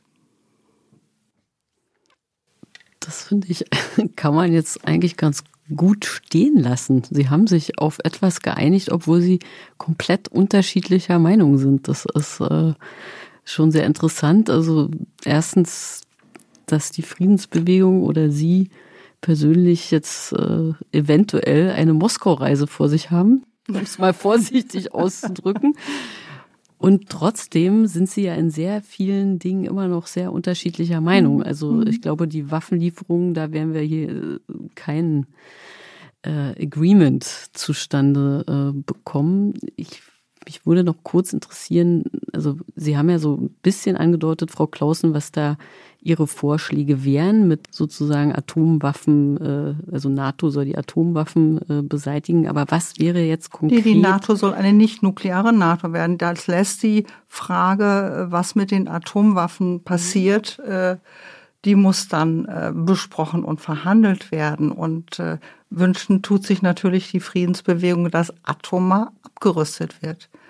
Ich will da nur an Obama erinnern, der bei seiner Prag-Rede gesagt hat, es würde vollkommen ausreichen, wenn äh, Russland und äh, USA nur 1000 Atomwaffen hätten. Das ja, ist ja immer noch irgendwie ein Overkill. Und der äh, aber das würde ja jetzt doch eine ganze Weile dauern. Ich wollte fragen eigentlich, was jetzt eben konkret in dieser momentanen Lage, was kann da jetzt eigentlich die Friedensbewegung machen? Ich sag mal, was wir schon gemacht haben. Wir haben eine Million Unterschriften weltweit gesammelt, dass Russland, das ist natürlich der Hauptappell an Russland, aber auch an die USA, dass beide äh, keine Atomwaffen einsetzen. Wir haben diese äh, eine Million Unterschriften äh, an das Abrüstungskomitee in New York gegeben. Und da hat diese, ich habe den Namen der vertretenen Generalsekretärin vergessen, ist eine Japanerin. Die hat den Vorschlag gemacht, dass es im Sicherheitsrat vorgetragen wird und dass auch die Folgen, die völlig inakzeptablen Folgen eines Atomkriegs, äh, die humanitären Folgen, dass der Sicherheitsrat und damit auch Russland und irgendein Vertreter, der kann sich da natürlich Knöpfe ins Ohr tun, aber dass er zumindest gezwungen ist, dann herumzusitzen, wenn wir da vortragen. Äh, das hat die äh, General, vertretende Generalsekretärin uns versprochen, dass Mexiko als Land, äh, was eben im Augenblick das nicht, eines der nicht ständigen Mitglieder ist und für Abrüstung steht, da haben wir, ähm, da hoffen wir, dass das bald kommt. Was wir hier äh, tun sollten, äh, finde ich, dass äh, die Verbindung, äh, es gibt ja Verbindungen zu russischen Künstlern, zu, zwischen europäischen und russischen Wissenschaftlern. Äh, es gibt diese Städtepartnerschaften.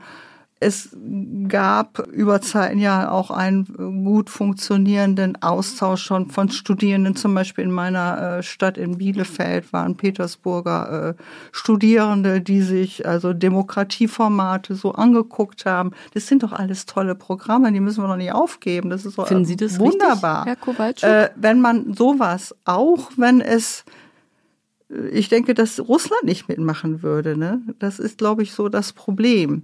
Aber wir als Deutsche können ja sagen, wir sind durchaus interessiert äh, daran, dass das weitergeht. Natürlich nicht zu plötzlich irgendwelchen Bedingungen, wo Russland diktiert, wie wir das zu machen haben. Das geht auch nicht. Ne? Das ist ja schließlich partnerschaftlich. Aber solche Dinge zu, darüber nachzudenken das, und zu gucken, was ist nicht, ist nicht doch was Kleines möglich.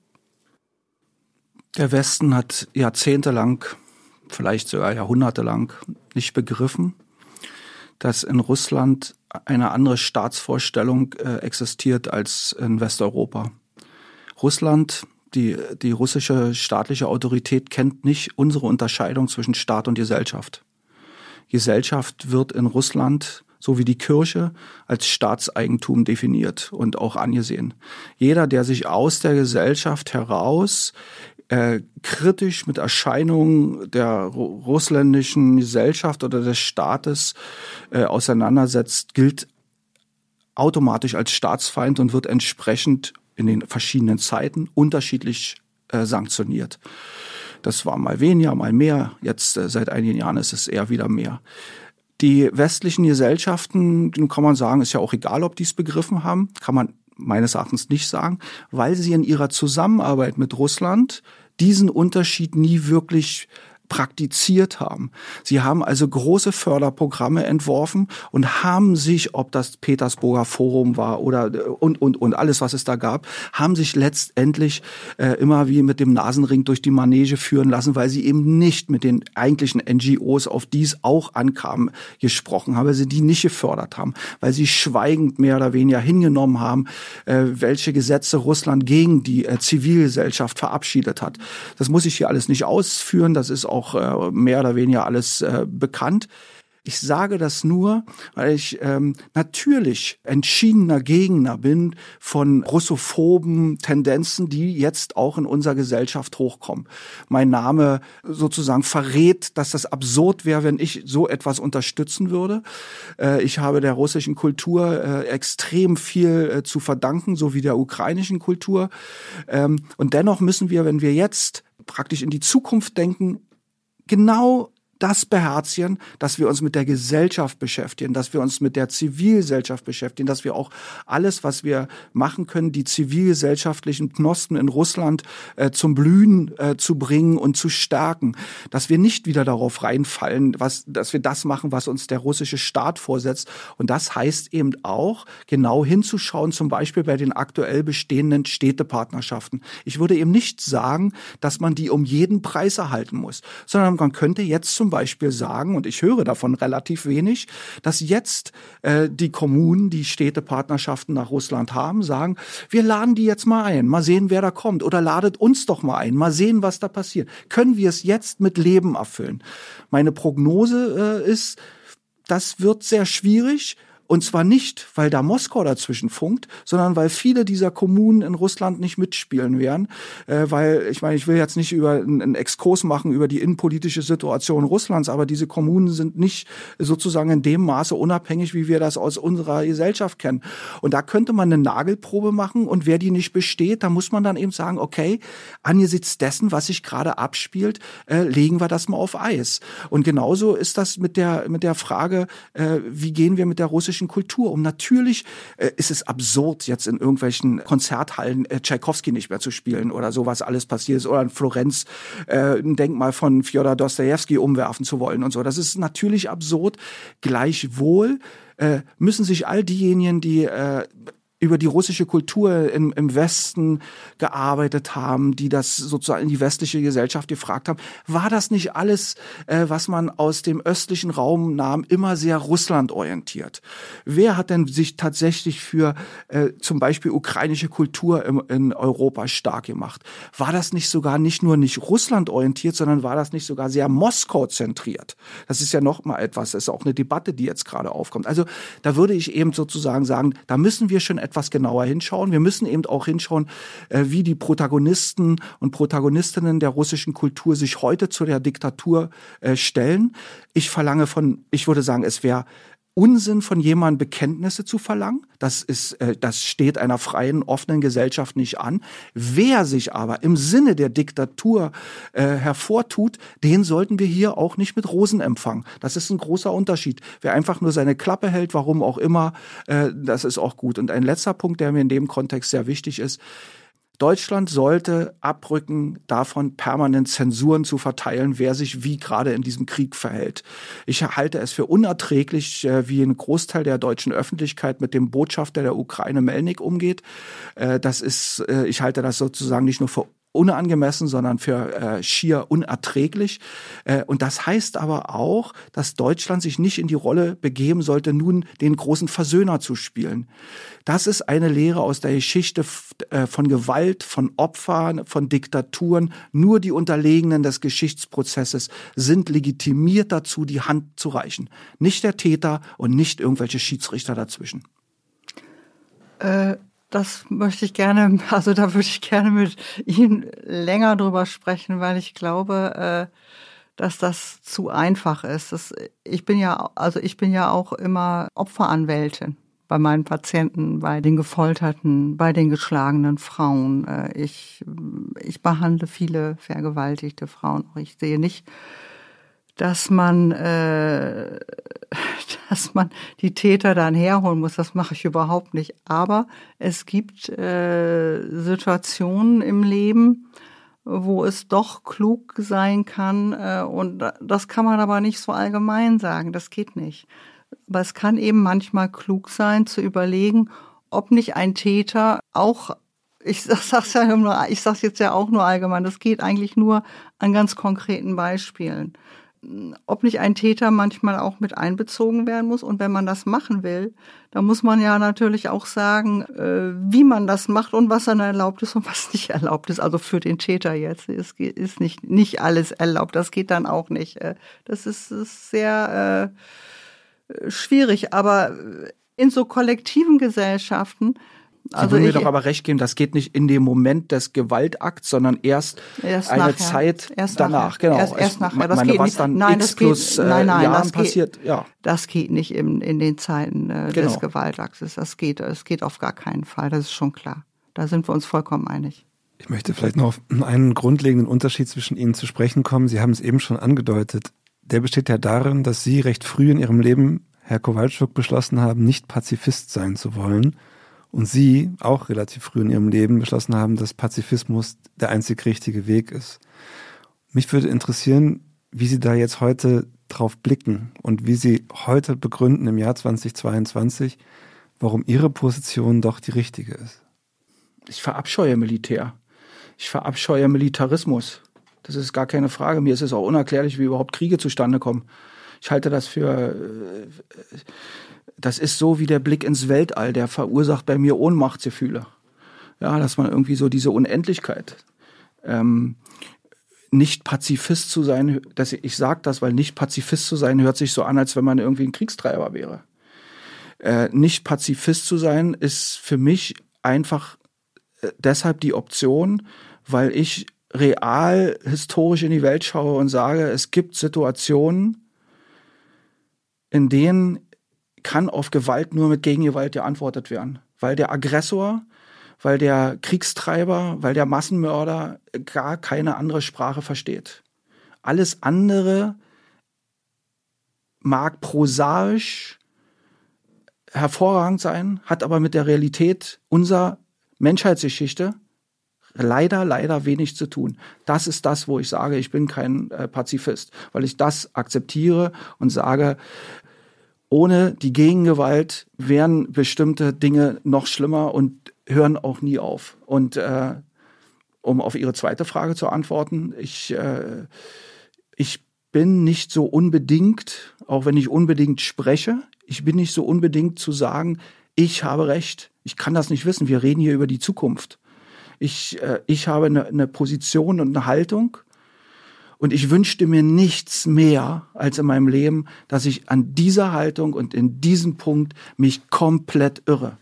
Dass eines Tages jemand zu mir sagt, du hattest total falsch, die andere, äh, äh, total unrecht, die andere Strategie war die richtige und die hat uns zufrieden geführt. Das, da wäre ich verdammt glücklich und viel, viel glücklicher damit, als wenn ich recht habe. Ja, ich bin da so ein bisschen äh, grundsätzlicher.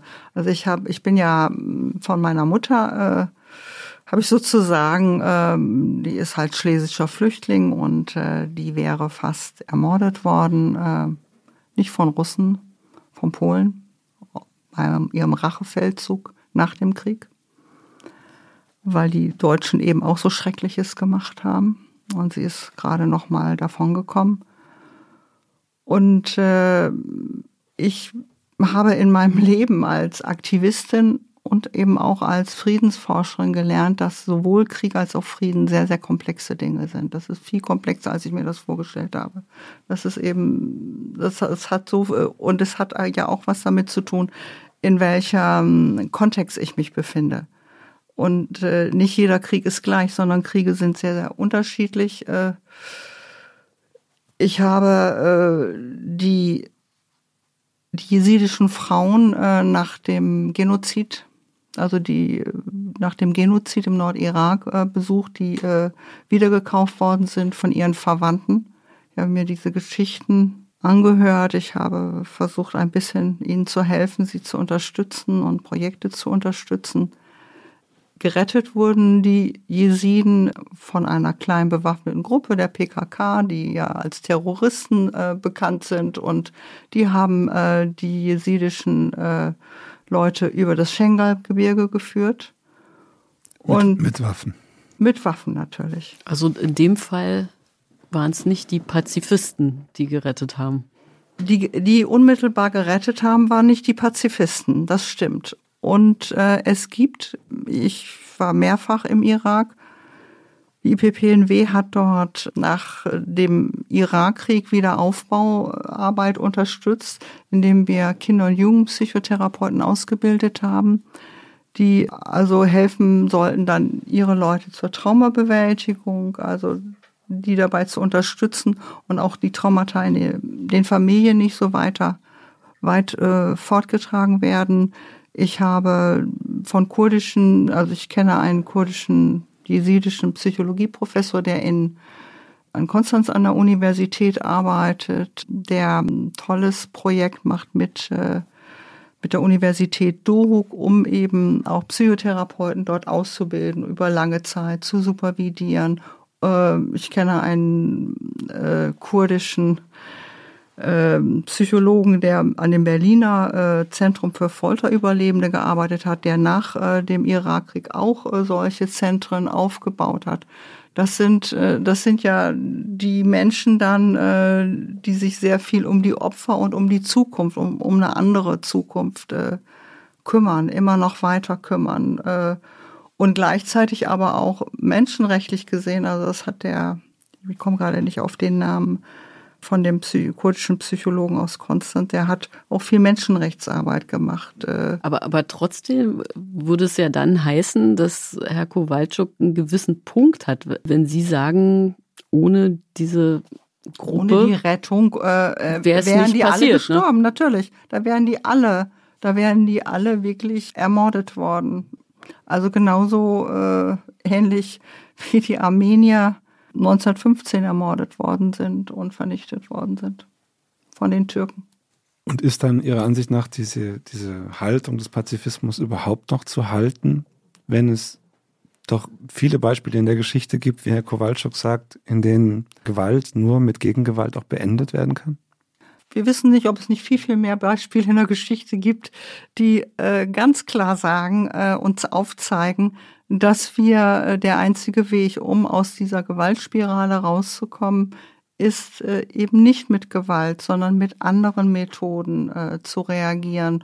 Und zu diesen ganzen Methoden, das ist ja so was ganz Komplexes, da gehört, äh, da gehört die Medizin dazu, da gehört äh, das Recht dazu, äh, dazu gehören, gehört auch Demokratie, dazu gehört äh, in Staaten ein Gewaltmonopol, aber auch demokratische Teilhabe von den Bürgerinnen und Bürgern, dass sie sich wehren können, dass sie, äh, dass sie sprechen können, äh, dass sie auch gehört werden können. Also äh, das sind ja auch alles Errungenschaften und die haben wir ja auch nicht von einem Tag auf den anderen äh, erfahren, sondern äh, Europa hat ja auch äh, ist ja auch ein kriegsbeladener Kontinent. Wir haben uns ja ganz oft miteinander äh, wir haben uns gegenseitig ermordet und wir haben aber auch äh, andere äh, Kulturen hervorgebracht und das ist meine Sache. Wir haben jetzt etwa eine Stunde miteinander verbracht. Gibt es etwas, was Sie beide aus diesem Gespräch gelernt haben, von diesem Gespräch gelernt haben? Ja, also ich wusste zum Beispiel nicht, dass es so viele Menschen waren, die verschleppt worden sind. Also ich habe irgendwie, man hat das ja in den äh, Nachrichten durchaus mal gesehen, aber ich habe in meinem Kopf dann äh, so gedacht, na ja, das sind vielleicht Zehntausende, also äh, vielleicht bis Hunderttausend. So ungefähr habe ich gedacht, ohne nachzudenken. Aber so habe ich halt gedacht. Und diese Zahlen, die mir, wenn ich jetzt nochmal drüber nachdenke, äh, die mir durchaus realistisch erscheint. Also ich, ich weiß es ja auch nicht, aber es leben ja einfach auch ganz, ganz viele Menschen äh, in der Ostukraine und äh, in den Städten, die besetzt worden sind. Das ist durchaus realistisch. Das hat mich jetzt nochmal erschüttert. Und da, puh, was können wir da denn tun? Also auch um das nochmal zu sagen, das ist eine Zahl, diese eine Million, die hat Außenminister Lavrov vor etwa zehn Tagen bekannt gegeben. Also die ist jetzt auch schon wieder älter ja, die und die älter. kommt aus Moskau. Also es ist keine Propagandazahl aus Kiew, was ja jetzt wahrscheinlich ja. der eine oder andere Zuhörer oder Zuhörerin sagen würde. Also das hat Lavrov selber bekannt Ach gegeben. Gott. Auch das noch. Ja, und äh, aber wissen Sie, entschuldigen Sie, wenn ich das so sage, mich erschüttert gerade, dass sie, äh, dass die eine Million sie mehr erschüttert als 100.000. Also vielleicht haben sie es nicht so gemeint. Aber es kam gerade so bei mir so ein bisschen an, also weil sie sagten, sie haben so vielleicht damit gerechnet 100.000. Ja, da stellt sich eben auch die Frage, die wir uns, glaube ich, immer alle stellen müssen und die ich mir auch nach diesem Gespräch aufs Neue stellen werde mit der ich mich unentwegt auseinandersetze. Welchen Preis darf Freiheit wirklich haben? Was darf Freiheit kosten? Dürfen, dürfen wir das an also es gibt so eine berühmte äh, Erzählung von Franz Fühmann, die hieß Science Fiction, so geschrieben, wie man es spricht in Deutsch. Und da gibt's eine, eine, eine Story drin, die äh, lautet, wann wird der Haufen zum Haufen? Mhm. Und, äh, und, und genau diese Frage stellt sich eben jetzt auch. Äh, und ich habe immer so den Eindruck, damit meine ich nicht Sie persönlich, ja, aber dass große Teile der westlichen Friedensbewegung ein merkwürdiges quantitatives Denken haben. So genauso, als ich spüre das, als wenn dahinter stehen würde, ich bin bereit, ich Westler, ich bin bereit, eine bestimmte Anzahl an Opfern, die mich sowieso nicht angehen, in Kauf zu nehmen. Und das erschüttert mich. Aber weil Sie auch gefragt haben, was nehme ich sozusagen mit raus, und das ist eine, eine positive Frage. Ich, ähm, ich finde das sehr, äh, sehr interessant äh, und auch wichtig. Nicht nur interessant, sondern ich finde das wirklich wichtig, äh, ernsthaft und äh, auf einer ähm, erfahrungsgesättigten und wissenschaftlichen Grundlage, so wie Sie das ja angedeutet haben, äh, darüber nachzudenken, in was für einer Welt wir am Tag X, wenn der Krieg wirklich zu Ende ist, wenn Verhandlungen erfolgreich zu Ende gegangen sein werden eines Tages, wir wissen alle nicht wann, in was für einer Welt wir dann leben wollen, wie dann die Sicherheits- und Architektur, wie die Friedensordnung globaler äh, Art aussehen muss. Und da vermisse ich, nicht bei Ihnen, insgesamt in unserer Öffentlichkeit bisher noch zu stark einen globalen Ansatz. Wir schauen immer nur auf USA, auf Russland, Ukraine mhm. und mhm. äh, äh, Europa. Ähm, es wird die Tektonik der Welt wird sich total verschieben. Mhm. Wahrscheinlich wird Russland einfach nur eine Kolonie von China werden. China wird der Big Player werden. Das sehe ich auch so. Äh, also die, auch die, die, die Verschiebung mhm. in den pazifischen Raum. Mhm. Washington ist sowieso schon viel stärker in diesen Raum äh, sozusagen orientiert. Und genau über so eine Ordnung auch nachzudenken, das halte ich für wichtig. Und das nehme ich eben auch äh, mit nach Hause, Ihre mhm. Anregungen, die Sie da gemacht haben. Da bin ich, äh, da habe ich auch was gelernt. Vielen Dank. Ja, dann würde ich sagen, das ist doch ein sehr schöner Schluss, wenn sich unsere Gesprächspartner beieinander bedanken. Das heißt, dass es ein gutes Gespräch war. Wir bedanken uns auch sehr herzlich, dass Sie hier waren und ähm, wir bedanken uns außerdem noch bei Wenzel Bohmeier und den Pool Artist. Vielen genau, Dank. Dafür, dass Sie diese Folge wie immer so großartig produziert haben und auch danke von mir an unsere Gäste.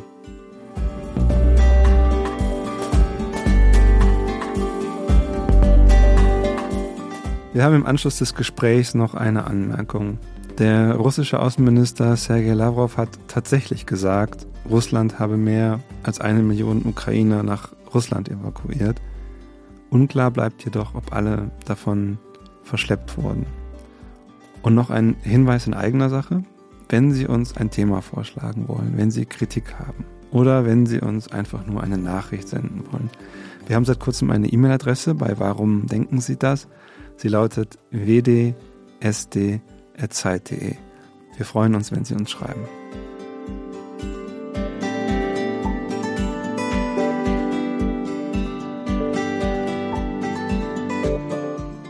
Warum denken Sie das? ist ein Podcast von Zeit Online, produziert von Pool Artists.